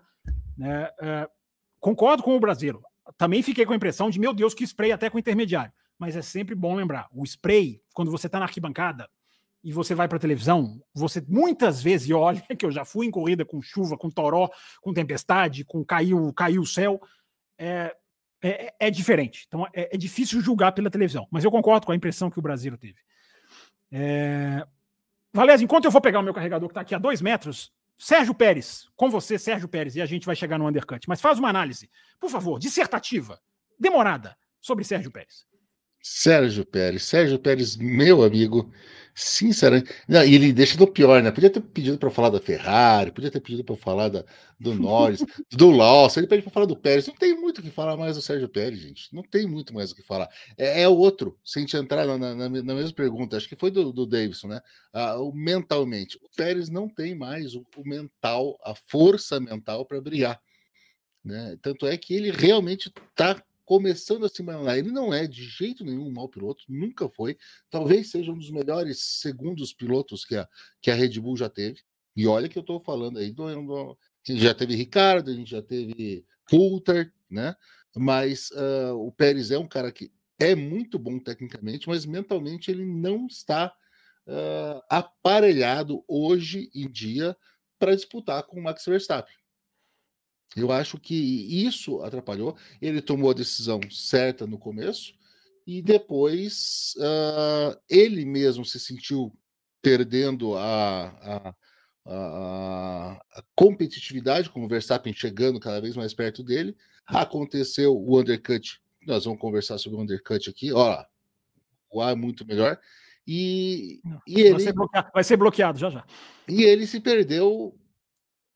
A partir daí ele começou a ficar aquele minhoquinha na cabeça, puta, mas os caras estão mais torcendo pro outro. Eles querem que eles não, eu não vou vencer de jeito nenhum. Não adianta muito o que eu vou fazer. E isso atrapalha demais o piloto. Eu queria, eu queria justamente chegar aí. Eu estou colocando umas mensagens na tela que eu não concordo. Eu não acho que o Pérez seja isso aí. É, é na linha do que o Valese falou. É, as pessoas são imediatistas, vocês aí no chat, Leonardo, Larissa, é, vocês são imediatistas. Porque, claro que olhar esse Pérez agora é uma coisa assustadora. Né? O cara tomou 1,3 no qualifying do Verstappen. Você não toma 1,3 de um, de um companheiro de equipe. Não. Ok, quando a pista estava na transição, e, e, a pista foi toda na transição, no Q1, Q2, Q3, mas ali com, a, com já com o pneu de pista seca e com o timing da volta igual, porque se um deu a volta dois minutos depois, é, já muda. Mas ali foi muito, foi muito igual, foi muito parecido. É, é claro que olhar para isso hoje é assustador. Mas é exatamente o que o Valézio falou. Uh, não podemos esquecer do Pérez da Racing Point, do Pérez da Force India, do Pérez da Sauber. Talvez seja o caso do ocaso, sem querer fazer trocadilho e fazendo. Talvez seja o, caso do ocaso, ou seja, seja o caso do cara que já está realmente mergulhou para descendente. Independente do carro, independente da situação, pode ser. E eu tenho essa dúvida até quanto ao Hamilton, embora o Hamilton ainda está andando em altíssimo nível, depois eu falo sobre isso. Uh, mas alguma coisa não é, alguma coisa está acontecendo, não é normal. O Verstappen é muito mais piloto, é de colocar o cara no bolso, não teria chance. E, aquilo que nós falamos no começo do ano, quando estava duas vitórias para cada lado. Uh, não acredito, mas né, também não acreditava no Rosberg, disse eu aqui. E o Rosberg foi lá e virou. Uh, e conseguiu ganhar. Mesmo não andando tão rápido quanto o Hamilton naquele ano. Não andou, não andou. Mas conseguiu um feito. Inegável, inegável. Uh, o Pérez não é isso. Mas alguma coisa, aí é que está o X alguma coisa aconteceu. Ou com o Pérez, ou, por isso que eu falei que a declaração do Verstappen é muito importante, do, do, do, do, do, do, do pós-Azerbaijão, o cara se achou.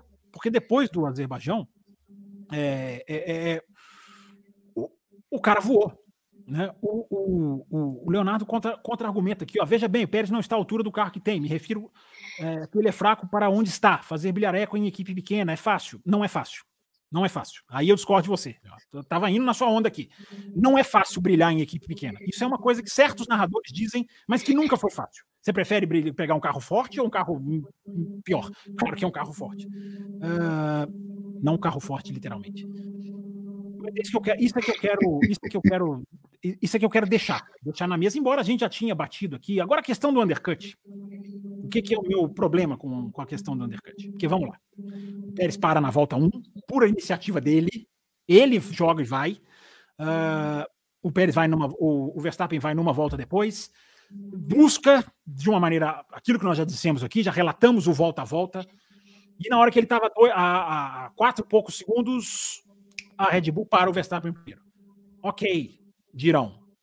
Uh, o, o, argumento da Red Bull até não é refutável, não. Porque o argumento da Red Bull é: olha, o Alonso já tinha parado, o Gasly já tinha parado, e o computador mostrava que já, já com pneu vermelho eles poderiam fazer o undercut no, no, no Verstappen. Ok, esse argumento também não, não contrapõe.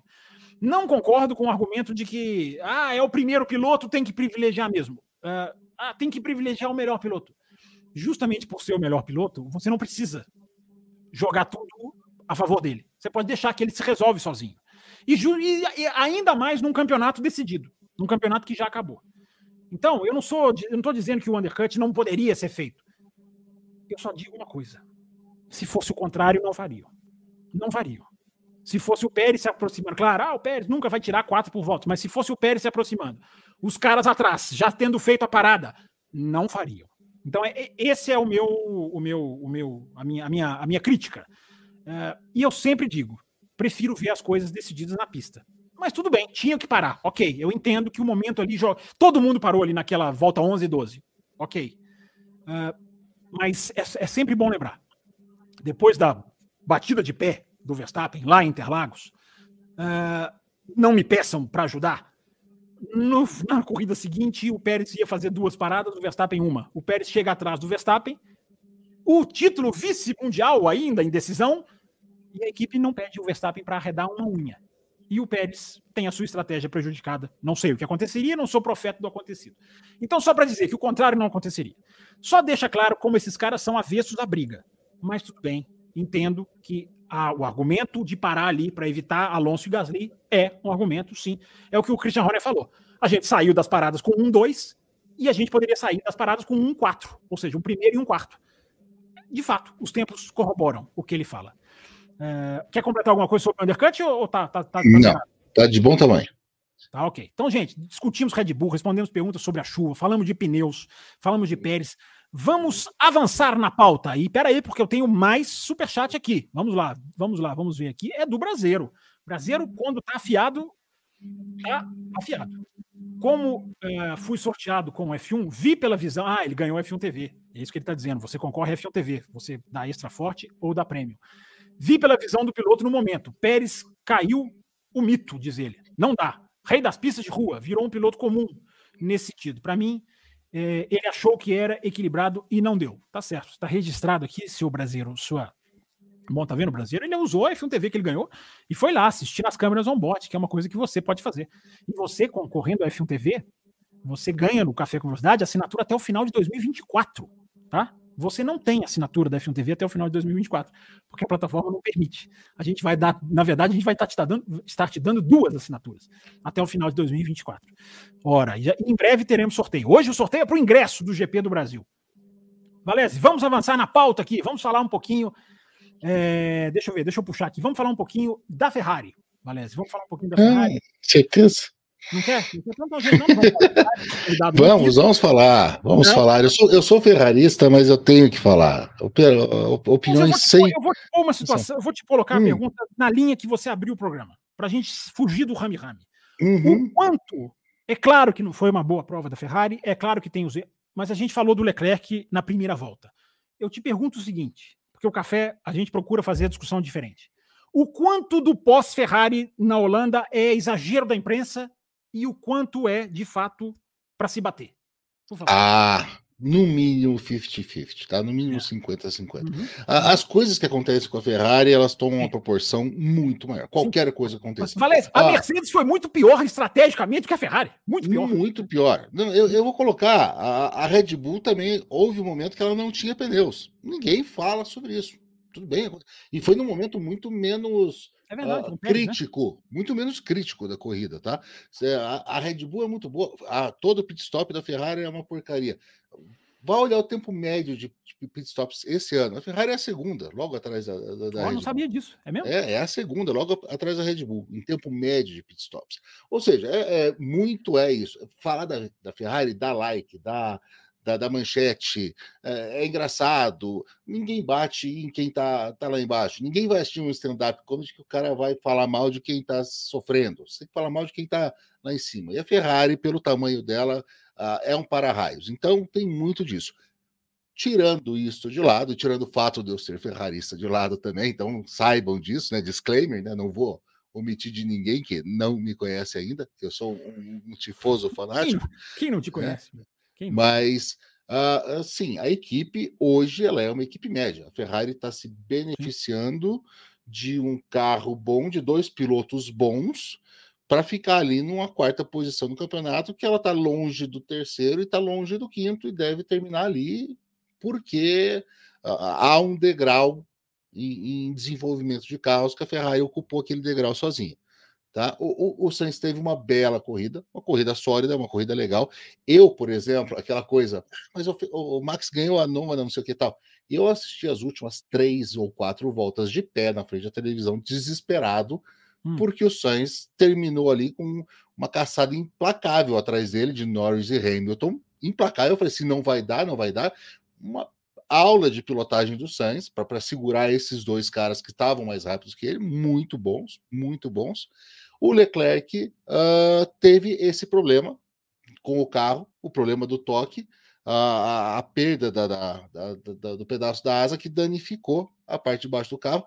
E essa é uma outra coisa que de repente até entra.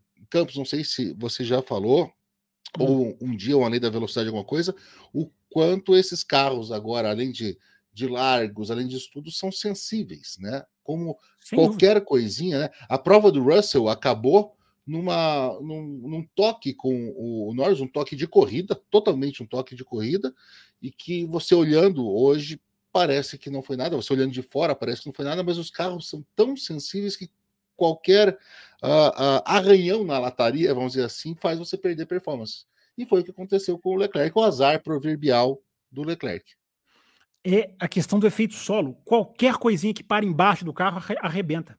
Porque hum. hoje 60% ou mais está embaixo. Por isso que a gente fala efeito solo para quem está chegando, para quem está acompanhando, que nós falam toda hora efeito solo.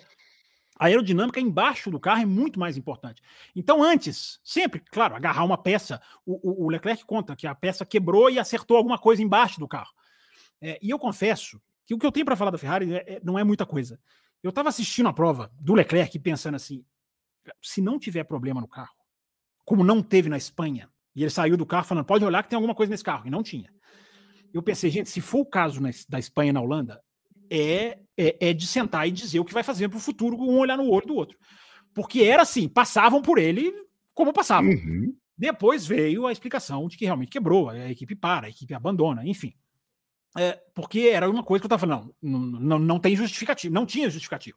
Teve, depois da prova, com a informação, enfim, e tem uma câmera que mostra ali o toque, a batida. A gente não vê embaixo do carro. Algumas equipes até mostram um pedaço. Eu vi uma declaração do Alonso, que o Alonso ficou bastante tempo atrás dele no começo da corrida, e o Alonso dizendo: eu, eu conseguia ver, é que as câmeras não, não pegam, é você fica vendo o tempo inteiro. É, eu é conseguia o ver Alonso, que o carro dele estava variado.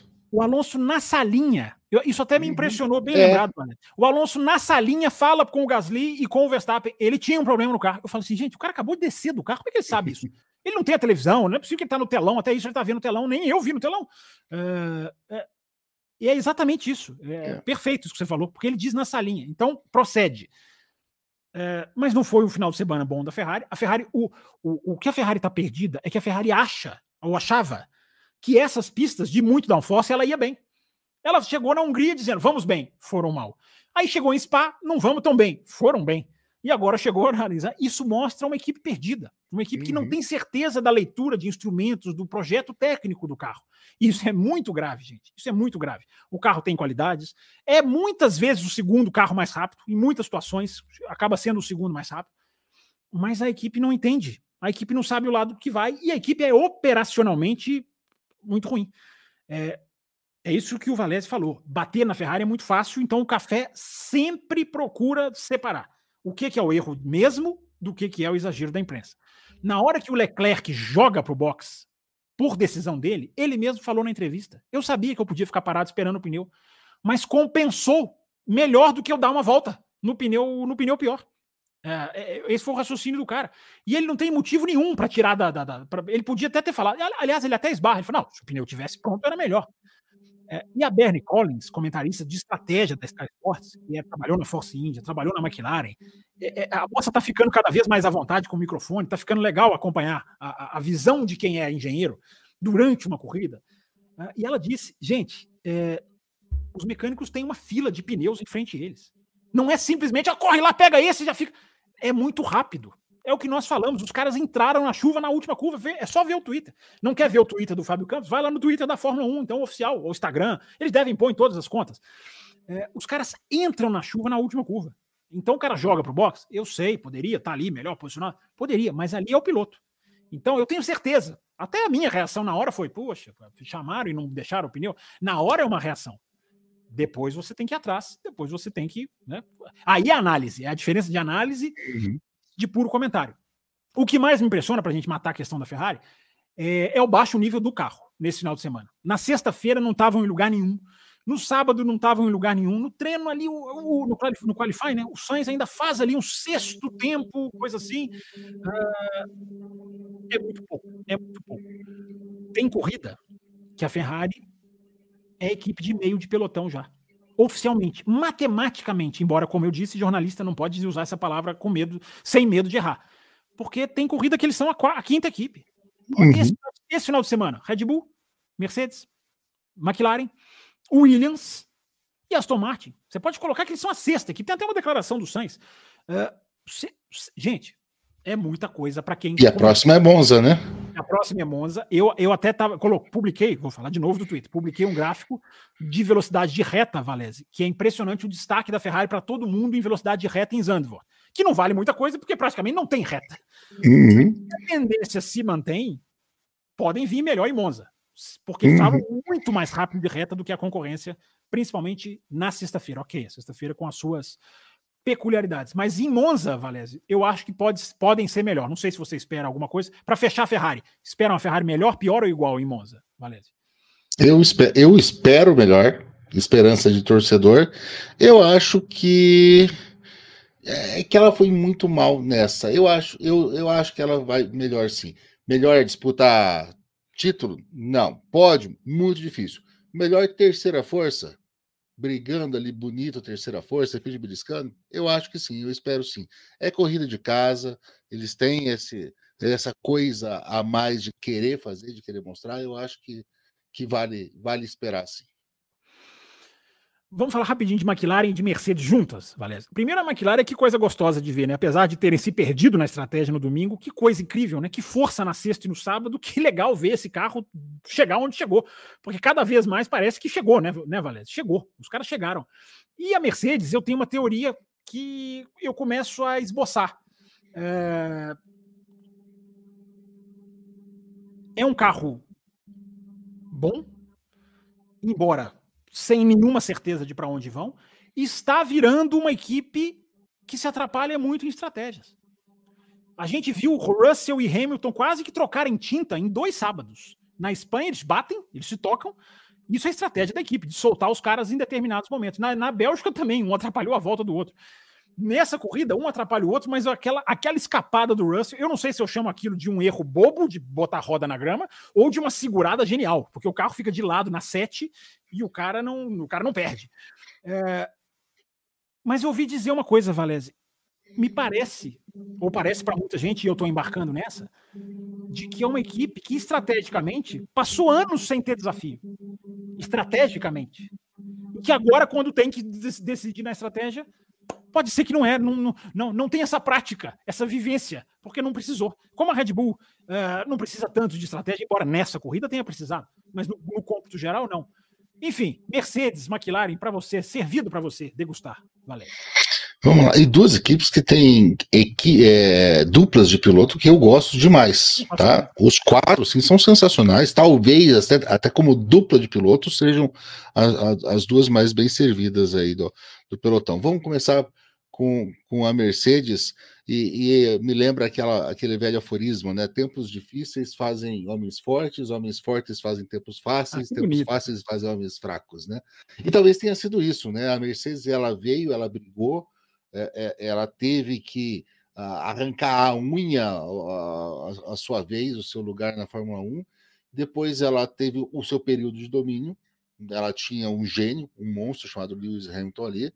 Então ela foi muito bem. E talvez sim, talvez tenha acontecido de que eles se desligaram um pouquinho das últimas novidades, do que está acontecendo, de como você pode ganhar. Deixa de estudar um pouquinho, deixa de estudar seis meses o que está acontecendo nos carros, você já tem que recuperar um tempo perdido. E na Fórmula 1, recuperar um terreno perdido é uma coisa que leva muito mais tempo do que você deixou eh, esse terreno perdido. Então pode ser sim, me parece, de novo, né? Vamos analisar e não comentar. Ah, deixaram o Hamilton muito tempo na pista ali na, na, na metade da corrida com, com o soft e isso que errou. Foi uma jogada, eles não sabiam se ia secar logo, não iam secar. Se tivesse secado rapidamente, a gente já está chamando de gênios novamente. Sim. E o Hamilton teria brigado por um pódio, quiçá por, um, por uma vitória. Uh, mas não, não se pagou. É uma aposta que não se pagou, tomaram uma decisão rápida que, que não se cumpriu. Então não dá para dizer que ela se perdeu nesse momento. Mas vamos analisar não a, a última corrida, mas a Mercedes realmente ela, ela não está mostrando resiliência, está mostrando força para brigar com a Red Bull, coisa que ela recentemente fez de forma ferrenha e brigava muito. A impressão que dá para gente que que que que está vendo o, o, os bastidores, né? Eu, você, todo mundo que acompanha a Fórmula 1 não só no final de semana da corrida, mas que lê todo dia, que dá uma olhada em declarações tudo, até a, aquela agressividade do Toto Wolff falando da Red Bull, aquela briga que a gente vê no Drive to Survive, parece que amainou, amenizou, porque está preocupado mais com outras coisas, ele não tem mais tempo para bravata. Então pode ser isso. Ao contrário, ao contrário, a, a, que bonito o linguajar dele. É, na, na McLaren parece que as coisas começaram a dar certo, cada vez mais. Né? Dois pilotos bons, o Piastri está fazendo. Eu me esqueço às vezes que o Piastri é um estreante. Tá? Me esqueço completamente que esse menino não estava na Fórmula 1 no ano passado. É, então, é, de novo, aqui ó, ontem na corrida ele guiou um período enorme com pneus slick numa pista que estava nitidamente molhada e não se embananou, não teve problemas em relação a isso. Então é uma equipe que está melhorando. De novo, ela perdeu a, a, a, McLaren, sim, perdeu anos, né? Ficou anos atrás das outras e agora está remando de volta. Então é bonito de ver. E já vou até emendar uma coisinha dá um hum. certo quentinho no coração, uma, uma certa hum. esperança de ver a Williams seguindo a McLaren, agora pegando esse vácuo e seguindo a McLaren para cima no grid. Muito bem lembrado, porque a Williams está. A Williams está. É, a Williams está voltando a participar da Fórmula 1. É, isso é o que eu acho legal, porque a Williams passou anos simplesmente fechando o grid. E o Williams não é isso, né? Não, não é, não, não pode ser isso. Ah, o Williams, o Ricardo Bannerman, que não pôde estar aqui hoje, né? Nós temos que falar bem da Williams hoje. Temos que falar, porque o reumatismo o tirou daqui, então, mas eu espero que ele esteja pelo menos nos dignificando com a sua audiência. Uh, porque era para estar aqui. Inclusive, eu coloquei na posição de âncora, acho até que ficou nervoso e sentiu, o corpo inconsciente tremeu. Eu falei, vai, vem sem âncora. Aí eu acho que ele não gostou. Vamos botar então Sérgio Pérez, Charles Leclerc e Ricardo Bannerman no mesmo sessão de psicólogo. Naquela questão do psicológico. Isso. Ok. É, mas é muito legal, é muito interessante falar da Williams, né? Porque eu acho que assim, a Williams, esse final de semana, também postei sobre isso. É, é, foi muito surpreendente ver a Williams aonde ela estava, porque é aquilo, né? A Williams é o carro das pistas de alta. Já se, já se, não só isso já se enraizou, como já até se espera um pouco isso da Williams. É, eu, só um parênteses, eu já não me surpreenderia se a Williams brigasse pela pole em Monza.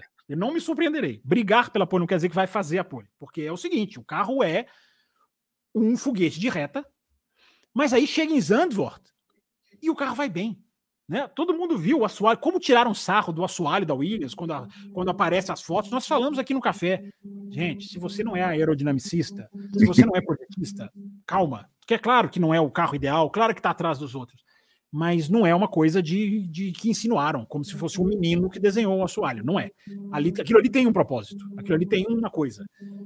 É, e aí a Williams vem, e nesse final de semana, na minha opinião, vira o, o, o, exemplo máximo de uma tecla que a gente bate muito aqui no café, que é a da fórmula pneu.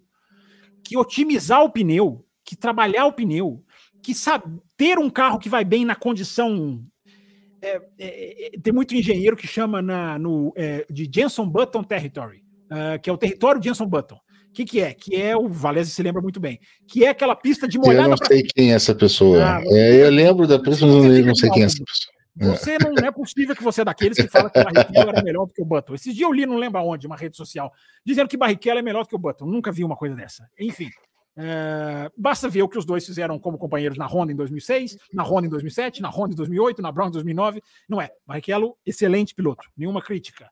Esse excelente caráter, coisa que nem todo piloto brasileiro demonstra. É, mas Button é melhor que o Barrichello. E o, o território de Edson Button, ficou marcado na Fórmula 1, principalmente dentro da Williams, porque o Button ainda é consultor da Williams, é, é o terreno de molhado para seco. E a Williams tem dominado esse terreno. Porque no Canadá foi, foi assim. No Canadá, lideraram o Q2 de molhada para seco. Foram muito bem no Canadá, porque eu, qualifying, principalmente, na corrida foi mais seco, seguraram aquela defesa do aquela corrida defensiva do álbum. E de novo, vem nesse território pista seca para molhada, aí alguém vai dizer: "Não, Fábio, mas o Q3 já foi molhado, já foi seco e os caras largaram em quarto". Mas a pista estava ainda secando. A temperatura da pista já estava o trilho seco, já era pneu vermelho, mas não é uma pista que você compara com a pista seca de sol. Então a Williams, dominando esse território, conseguiu fazer com que um final de semana numa pista que não tinha nada a ver com ela se transformasse num final de semana que deu certo. E eu formulei esse comentário vendo o James Valles falar. Aliás, como esse James Valles é como o André Stella da McLaren. É um cara que, por entrevista, e eu sempre digo, por entrevista não quer dizer que, que, que dá para saber se o cara é bom ou ruim. Mas que de entrevista o James Valles e o André Stella são assim, impressionante como são centrados, como falam certo, como sabem apontar detalhes, como não foge. O, o Vasser, cara, você não consegue tirar uma coisa do Vasser. O Vasser é tudo, parece que ele tá tudo para ele é pronto. É um discurso prontinho. Ah, não, porque nós temos até o jeito de falar para jogador de futebol. O, o, o, tudo bem, não estou julgando o Vasser, porque o que vale é o que o cara faz intramuros. Vou, vou começar a falar mais chique, porque o Valério está me deixando constrangido com o seu, com seu léxico. Uh, o que vale é o cara é, é, é, dentro da fábrica. Mas é impressionante como o Valles e o André Stella, você consegue assimilar o que eles estão falando. Você consegue aprender com esses caras. Isso é muito interessante para quem cobre. E o James Valles falou, eu estou dando essa volta para dizer que o James Valles falou: não estaríamos onde estamos se tivesse seco. Não estaríamos. Ele podia muito bem encher a bola, tá vendo? Estamos melhorando, é o trabalho, precisamos de investimento, precisam liberar a gente investir na fábrica. Então, competência temos. Não, ele disse: se tivesse seco, não estaríamos onde estamos. Não espere que fiquemos nem perto de onde estamos na corrida. Ok, a gente não teve a prova cabal porque choveu e aí foi tudo, foi tudo uma bagunça. O álbum simplesmente ficou na pista até a volta. Eu vou até pegar aqui o, o, o, o, quase que chamei de Adalto. É, é a idade. A idade deles, não a minha. Ah, a sua, né? A idade deles. O álbum ficou na pista até a volta 44, senhor Carlos Eduardo Valese. Não parou até a volta é, 44. A Williams esqueceu o álbum na pista e o Sargent na, na beira, né? Esqueceu. Ficaram, ficaram, ficaram, tem gente que brincou, né? Ficaram discutindo quem busca o Sargent. Alguém tem que buscar. O menino tá lá debaixo da sombra, sentado no mato, sentado sem capacete. Alguém vai buscar o menino. E esqueceram que, gente, alguém tem que parar o álbum. O, o, é. o rapaz, tá, o rapaz tá andando. O rapaz tá ali, 44 voltas. E o, e o pior é que nem foi o maior stint no vermelho, tá? O maior stint no vermelho foi do Tsunoda, que andou 50 voltas de vermelho. Coisa fantástica. É, sensacional. Então, estou é, dizendo tudo isso para falar como, a peculiaridade desse final de semana colocou a Williams num ponto em que ela nem ela esperava, como que fórmula pneu é séria quando a gente diz. O que, que é isso, fórmula pneu que você fala, Fábio? Otimizar o pneu é muitas vezes mais importante do que o puro acerto do carro de configuração aerodinâmica. Claro que um acerta o outro, né? Você acerta, o, acerta a configuração aerodinâmica para tirar mais do pneu. Mas se você não consegue, balbal. Por isso que a gente vê a Ferrari ficar no Q1 na Espanha, o Pérez não passar do Q1 na, na, na, na, em Montreal, embora bateu. Montreal não, desculpa, em Melbourne. Confundi pela letra M. Uh, a Williams, para mim, foi o exemplo da Fórmula Pneu esse final de semana. Mas dito isso, até para você arredondar também, Valese, é, e o final de semana voltado para o qualifying, porque eles falaram na sexta-feira, nós trabalhamos qualifying. Na sexta-feira os caras ficaram em quinto e terceiro álbum, quinto e terceiro álbum, o Sargent também, mais rápido, foram perguntar, eles falaram, não, nós trabalhamos qualifying. Impressionante como são, inclusive, até sinceros, são francos. Uh, mas é muito legal de ver, né? É impressionante como é, essa equipe vai virando, Valese, para jogar para você, uma nova Force India, que é aquela que luta acima do peso, é aquela above the weight, é aquela que está começando a brigar num ponto em onde ela ainda não tem condição de estar, tá, mas está chegando lá. É muito legal, né, Valério? É muito legal, é uma equipe que tem torcida, e se a gente botou na cadeirinha do psicólogo, né, o, o Pérez e o, e o Leclerc, do outro lado a gente tem que exaltar a, a resiliência mental do, do, álbum, né? Porque o álbum uhum. era, é, é, o piloto que tinha tudo para se sentir injustiçado, para sair reclamando, para reclamar todo final de semana, e ele tá lá e ele tá trabalhando, e ele é. Você, um você nunca via levantar a voz numa corrida, né, Não, né? De jeito nenhum. Ele tem um bom braço. A, a, a Williams, ela tá certa. Se ela continuar nesse caminho, eu sinceramente espero vê-la brigando à frente com muito mais uh, frequência, brigando, fazendo um Q3 quase sempre, como hoje as, as equipes da frente estão fazendo, e quem sabe logo, logo a gente vê um pódio da Williams. Seria sensacional. Olha que Monza, não sei, hein? Porque é o seguinte, gente, outra coisa que eu apurei, e a gente está aqui para não ficar só fazendo festa para passar as coisas como elas são. Muito do quarto lugar da Williams no qualifying, eles estão indo bem. O Albon é um cara que está se destacando, tá, tá, tá, tá o fino, embora ainda queira ver mais. Antes, ah, o Albon na Ferrari. Ah, tem gente falando aqui no chat, Albon de volta na Red Bull. Eu acho que ainda está cedo. Deixa, deixa mostrar mais, mas está indo muito bem, não há a menor dúvida disso. Aliás, é para a gente refletir, né? Por que, que quando o Albon estava na Red Bull, o Pérez brilhava numa equipe média? Por que, que quando o Gasly estava na Red Bull, o Albon brilhava numa equipe? Por que, que quando quem senta lá não vai? E quando sai de lá vai?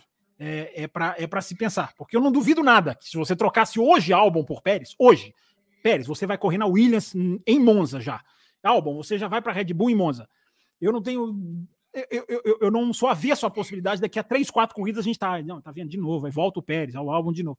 Porque alguma coisa acontece nisso, nesse, com esses caras. A gente sabe, Red Bull, segunda cadeira, o técnico, o carro muito técnico, o Verstappen conseguir tirar de um carro ultra sensível, a gente já sabe tudo isso. Mas é muito legal ver o Williams. Agora, verdade seja dita.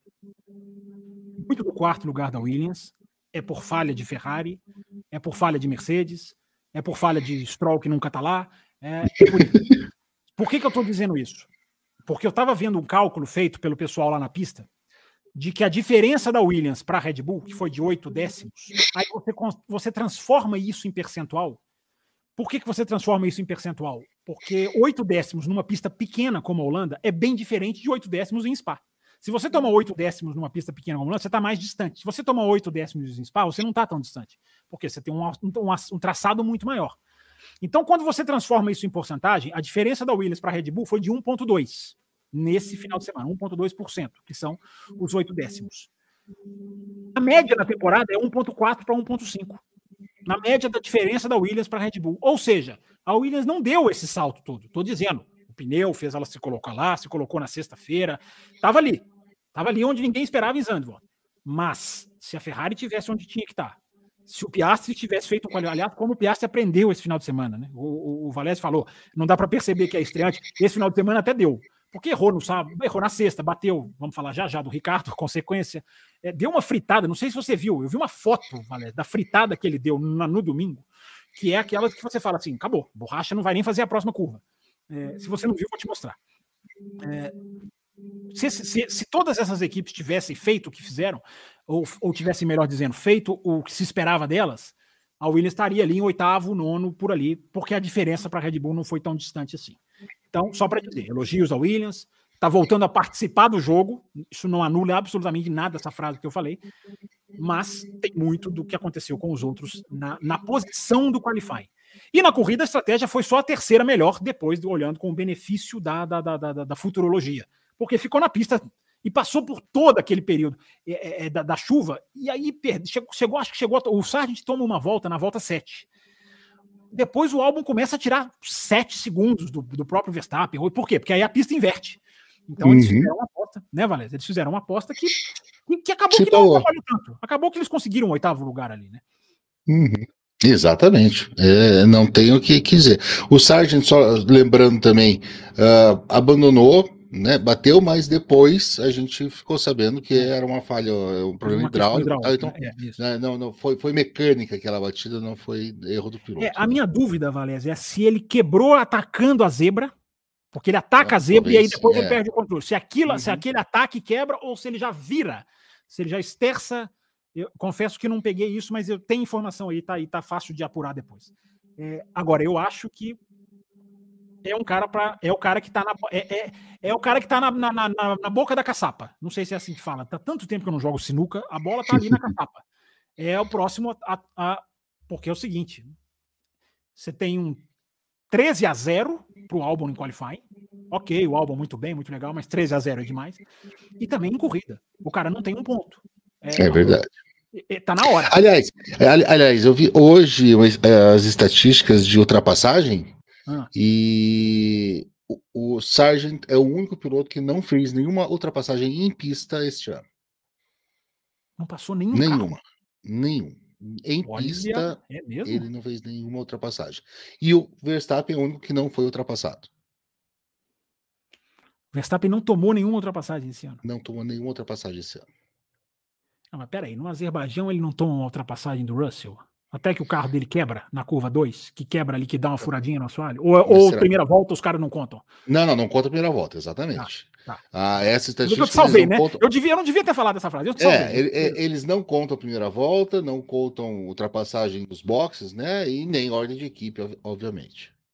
Isso. Ah, Joana. Ah, e falando em ultrapassagem. Resume aqui. Vamos, é, resume a estatística, é impressionante é, mesmo. É impressionante vamos, mesmo. Vamos, vamos falar de ultrapassagens, então, aqui, que até peguei, porque. Claro, Esse é um tema que a gente tem que falar sempre. Você adora, temos que falar sempre. E, e realmente, e, e, a, e a Holanda nos, nos brindou com alguns momentos sem DRS, e eu até vou, ó, conhecendo o café, conhecendo o Fábio Campos, de hum. repente. Hum correu o risco de ser derrubado da live, mas mesmo as ultrapassagens com DRS na Holanda ontem me pareceram um pouco mais técnicas do que aquela coisa o cara vir de longe e simplesmente passar.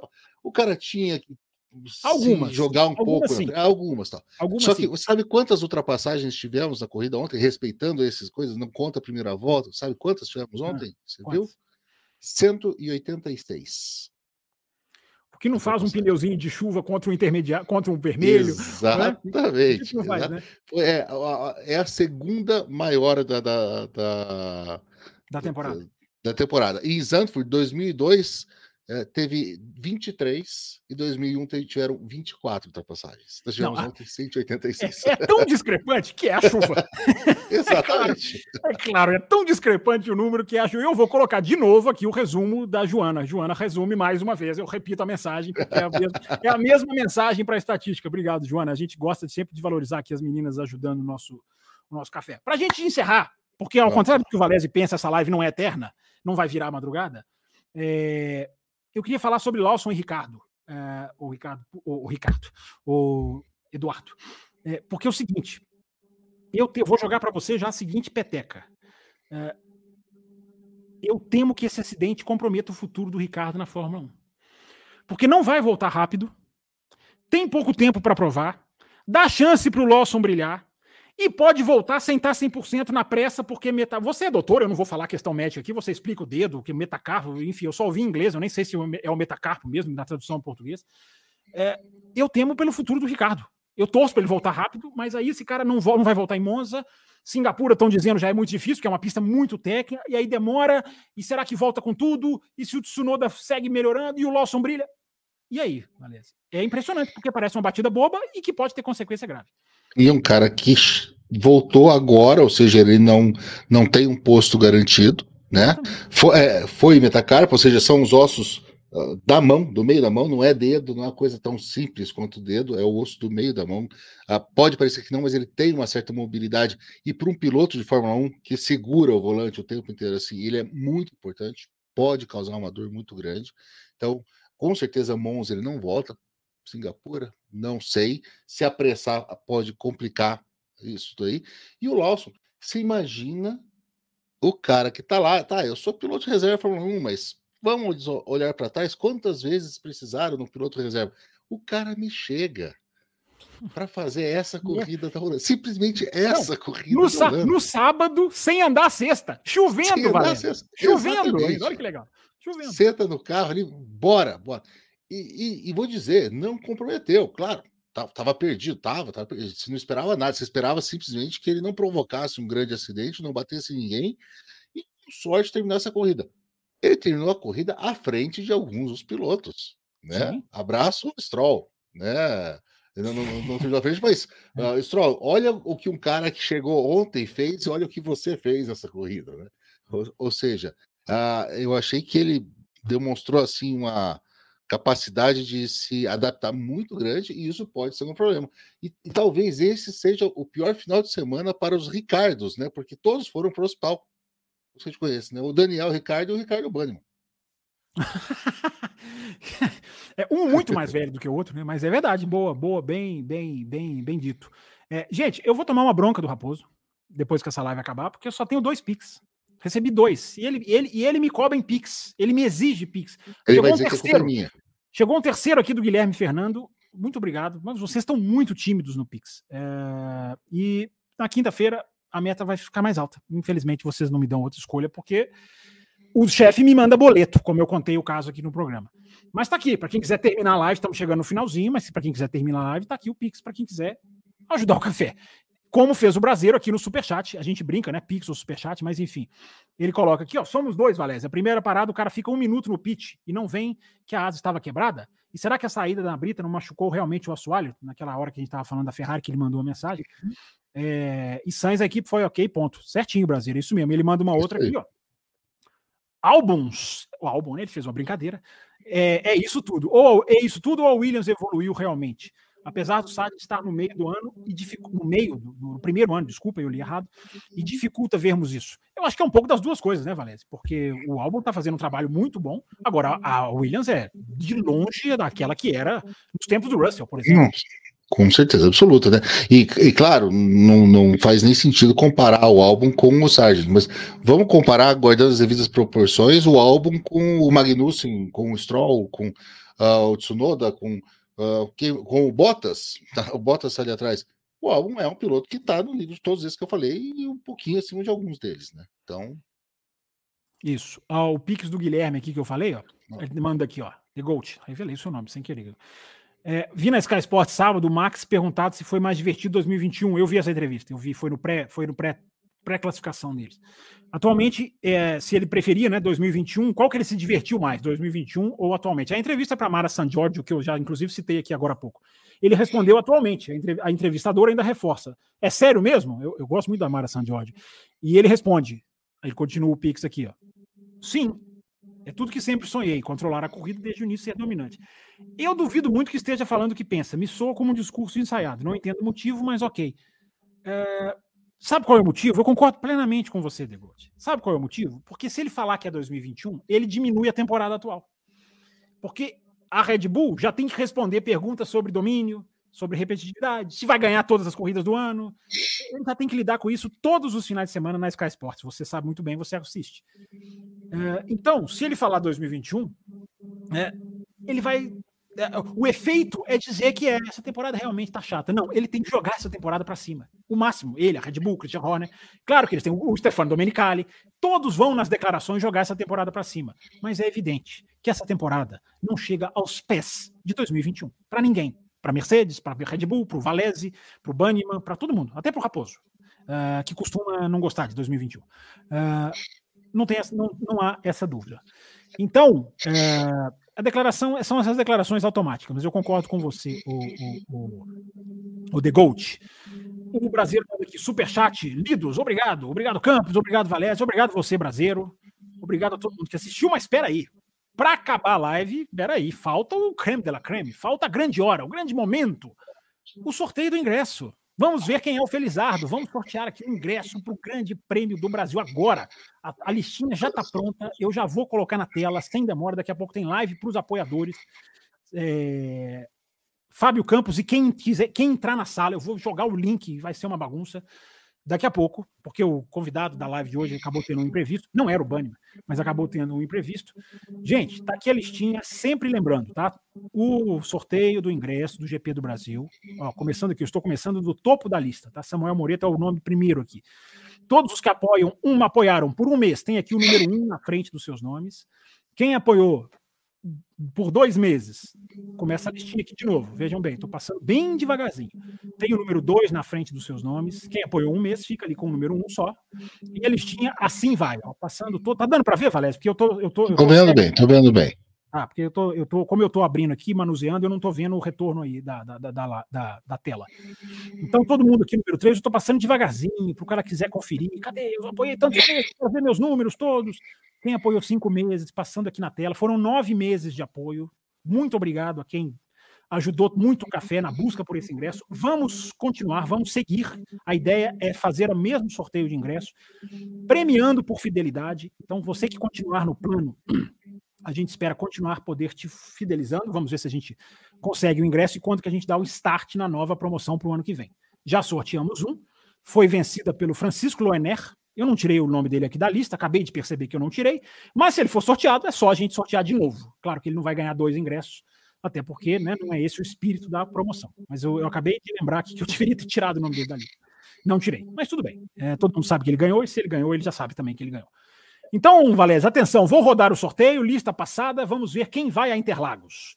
Para encontrar Valese pessoalmente, num setor diferente, porque claro que a gente ia sortear ingresso no setor G, mas não vamos botar você no setor ruim como A. Sacanagem, sacanagem com os apoiadores. Você só vê um pedacinho da pista, você só vê, você vê os boxes, legal, mas você vê a largada, legal, e você vê só uns outros pedacinhos. No setor G, não. Você vê a pista inteira, menos a largada. Mas o resto da pista você vê inteira. Então, esse argumento acaba com qualquer defensor de setor A. É... Então, vamos lá. Vamos dar, o, vamos dar o ok aqui no sorteio, com contagem regressiva. Contenção, com emoção, sortear agora. Atenção. Vamos ver, vamos ver. Atenção. 3, 2, 1. Quem é o sorteado? Ao vivo, sorteador Vamos ver quem ganhou. Alberto Coimbra ganhou. Muito bem. Aqui no número 4, no mês 4. Ele que é um apoiador incentivador do café. Incentiva muito o café mesmo nos bastidores, ajuda muito o café. Tá ganho aí o ingresso para ele ir para Interlagos. Carioca, se eu não me engano. É carioca. Não vai ter tanta dificuldade para se deslocar. Agora é o seguinte: se não estiver assistindo, não vou dar o ingresso. Se não vier clamar o ingresso, ó, ganhei, não vou dar. Vou, vou distribuo para. Faço outro sorteio semana que vem. Senhor, senhor Valese, muito obrigado pela sua presença. Foi um bate-papo muito legal. Obrigado por ter desmarcado o seu poker, porque ele desmarcou o poker, ele fez questão de jogar na nossa cara. Né? Desmarquei o poker, isso aí, vou fazer, é, meio assim, meio blazer, mas veio, contribuiu bastante. Volte mais, que o nosso projeto São Paulo dê certo e aí a gente possa anunciar com tudo. Mas foi um prazer recebê-lo aqui, Valese. Muito obrigado mesmo pela sua presença e volte mais. Você sabe que você aqui tem a chave da porta. Dará certo. Agradeço demais ó, o convite. Eu sei que só posso vir aqui quando o Raposo não está aqui, porque quem não gosta de mim é ele, então não eu tem vou, problema. Eu vou passar por cima dele, você vai voltar mesmo com ele. Mas agradeço demais, agradeço muito a galera do chat. É muito bom fazer uma live com o pessoal Sem dúvida, a, participando né? dessa maneira, ideia, interagindo, é. fica muito legal. Obrigado mesmo, Campos, obrigado por tudo isso. Rezem pelo Ricardo Banniman, todos vocês, pelo pronto restabelecimento dele. E, e vejo vocês né? Vejo o Alberto Coimbra. Alberto, vou te dar um tchauzinho lá, vou mandar lá do ar um, um tchauzinho para você no G e a gente se encontra em São Paulo. A gente já fez isso, tá? Com o Rubem GP, coloca a camisa, um olha pro outro, liga. É, os caras são meio malucos assim mesmo. Ficam fazendo, ficam durante a. Manda vídeo um pro outro. Quero ver se vão mandar aqueles vídeos com aquele mesmo teor de frase que mandar. Com certeza. Quero só ver se vão sair de Interlagos presos. É, gente, se você gostou dessa live, se você quer assistir o conteúdo exclusivo que a gente vai começar agora, a live para os apoiadores, ele fica disponibilizado para quem entrar na faixa. É só apoiar o café nesses endereços que estão passando aqui embaixo. A gente agradece muito os nossos apoiadores. Mantém o café no ar, mantém o café crescendo, nos disponibiliza, nos permite premiar com miniaturas, com F1 TV. Hoje foi o ingresso, já já vai vir miniatura. O Raposo tá doido para liberar, tá, a casa dele tá lá cheia de miniatura, ele quer liberar aquilo lá. Então nós vamos sortear mais miniaturas, já premiamos uns 5 ou 6, vamos premiar mais. É, porque o apoio de vocês é muito importante mesmo para o café. Então, se você está na dúvida, ô oh, cara, eu gosto dessa live, será que eu apoio? Com o valor que você puder, qualquer valor, qualquer faixa que você puder entrar, você será muito bem-vindo por ajudar o café. Muito, muito bem-vindo, Matheus Castro, inclusive, que entrou hoje no grupo de apoiadores, entrou hoje na, na, no nosso time de apoiadores. É um nome que eu lembrei aqui. Eu vou tentar lembrar sempre que entrar um apoiador, mas é o pessoal é. A, a listinha está crescendo. Brigadão Valese, ótima discussão. Live exclusiva agora, que você recebe durante a semana. Se você ficar apoiador depois, você recebe o conteúdo. E na quinta-feira tem, deixa eu colocar aqui, essa mensagem que eu adoro, tá aqui, ó. Na quinta-feira tem Além da Velocidade, pré-GP de Monza. Só aí sou só eu, você não vem Valese, não vem Raposo, não vem Bani, não vem ninguém. Eu e você discutindo GP da Holanda e da Itália. Brigadão, galera, até a próxima. Valeu, valeu Valese demais e até daqui a pouco para quem é apoiador. Valeu, gente.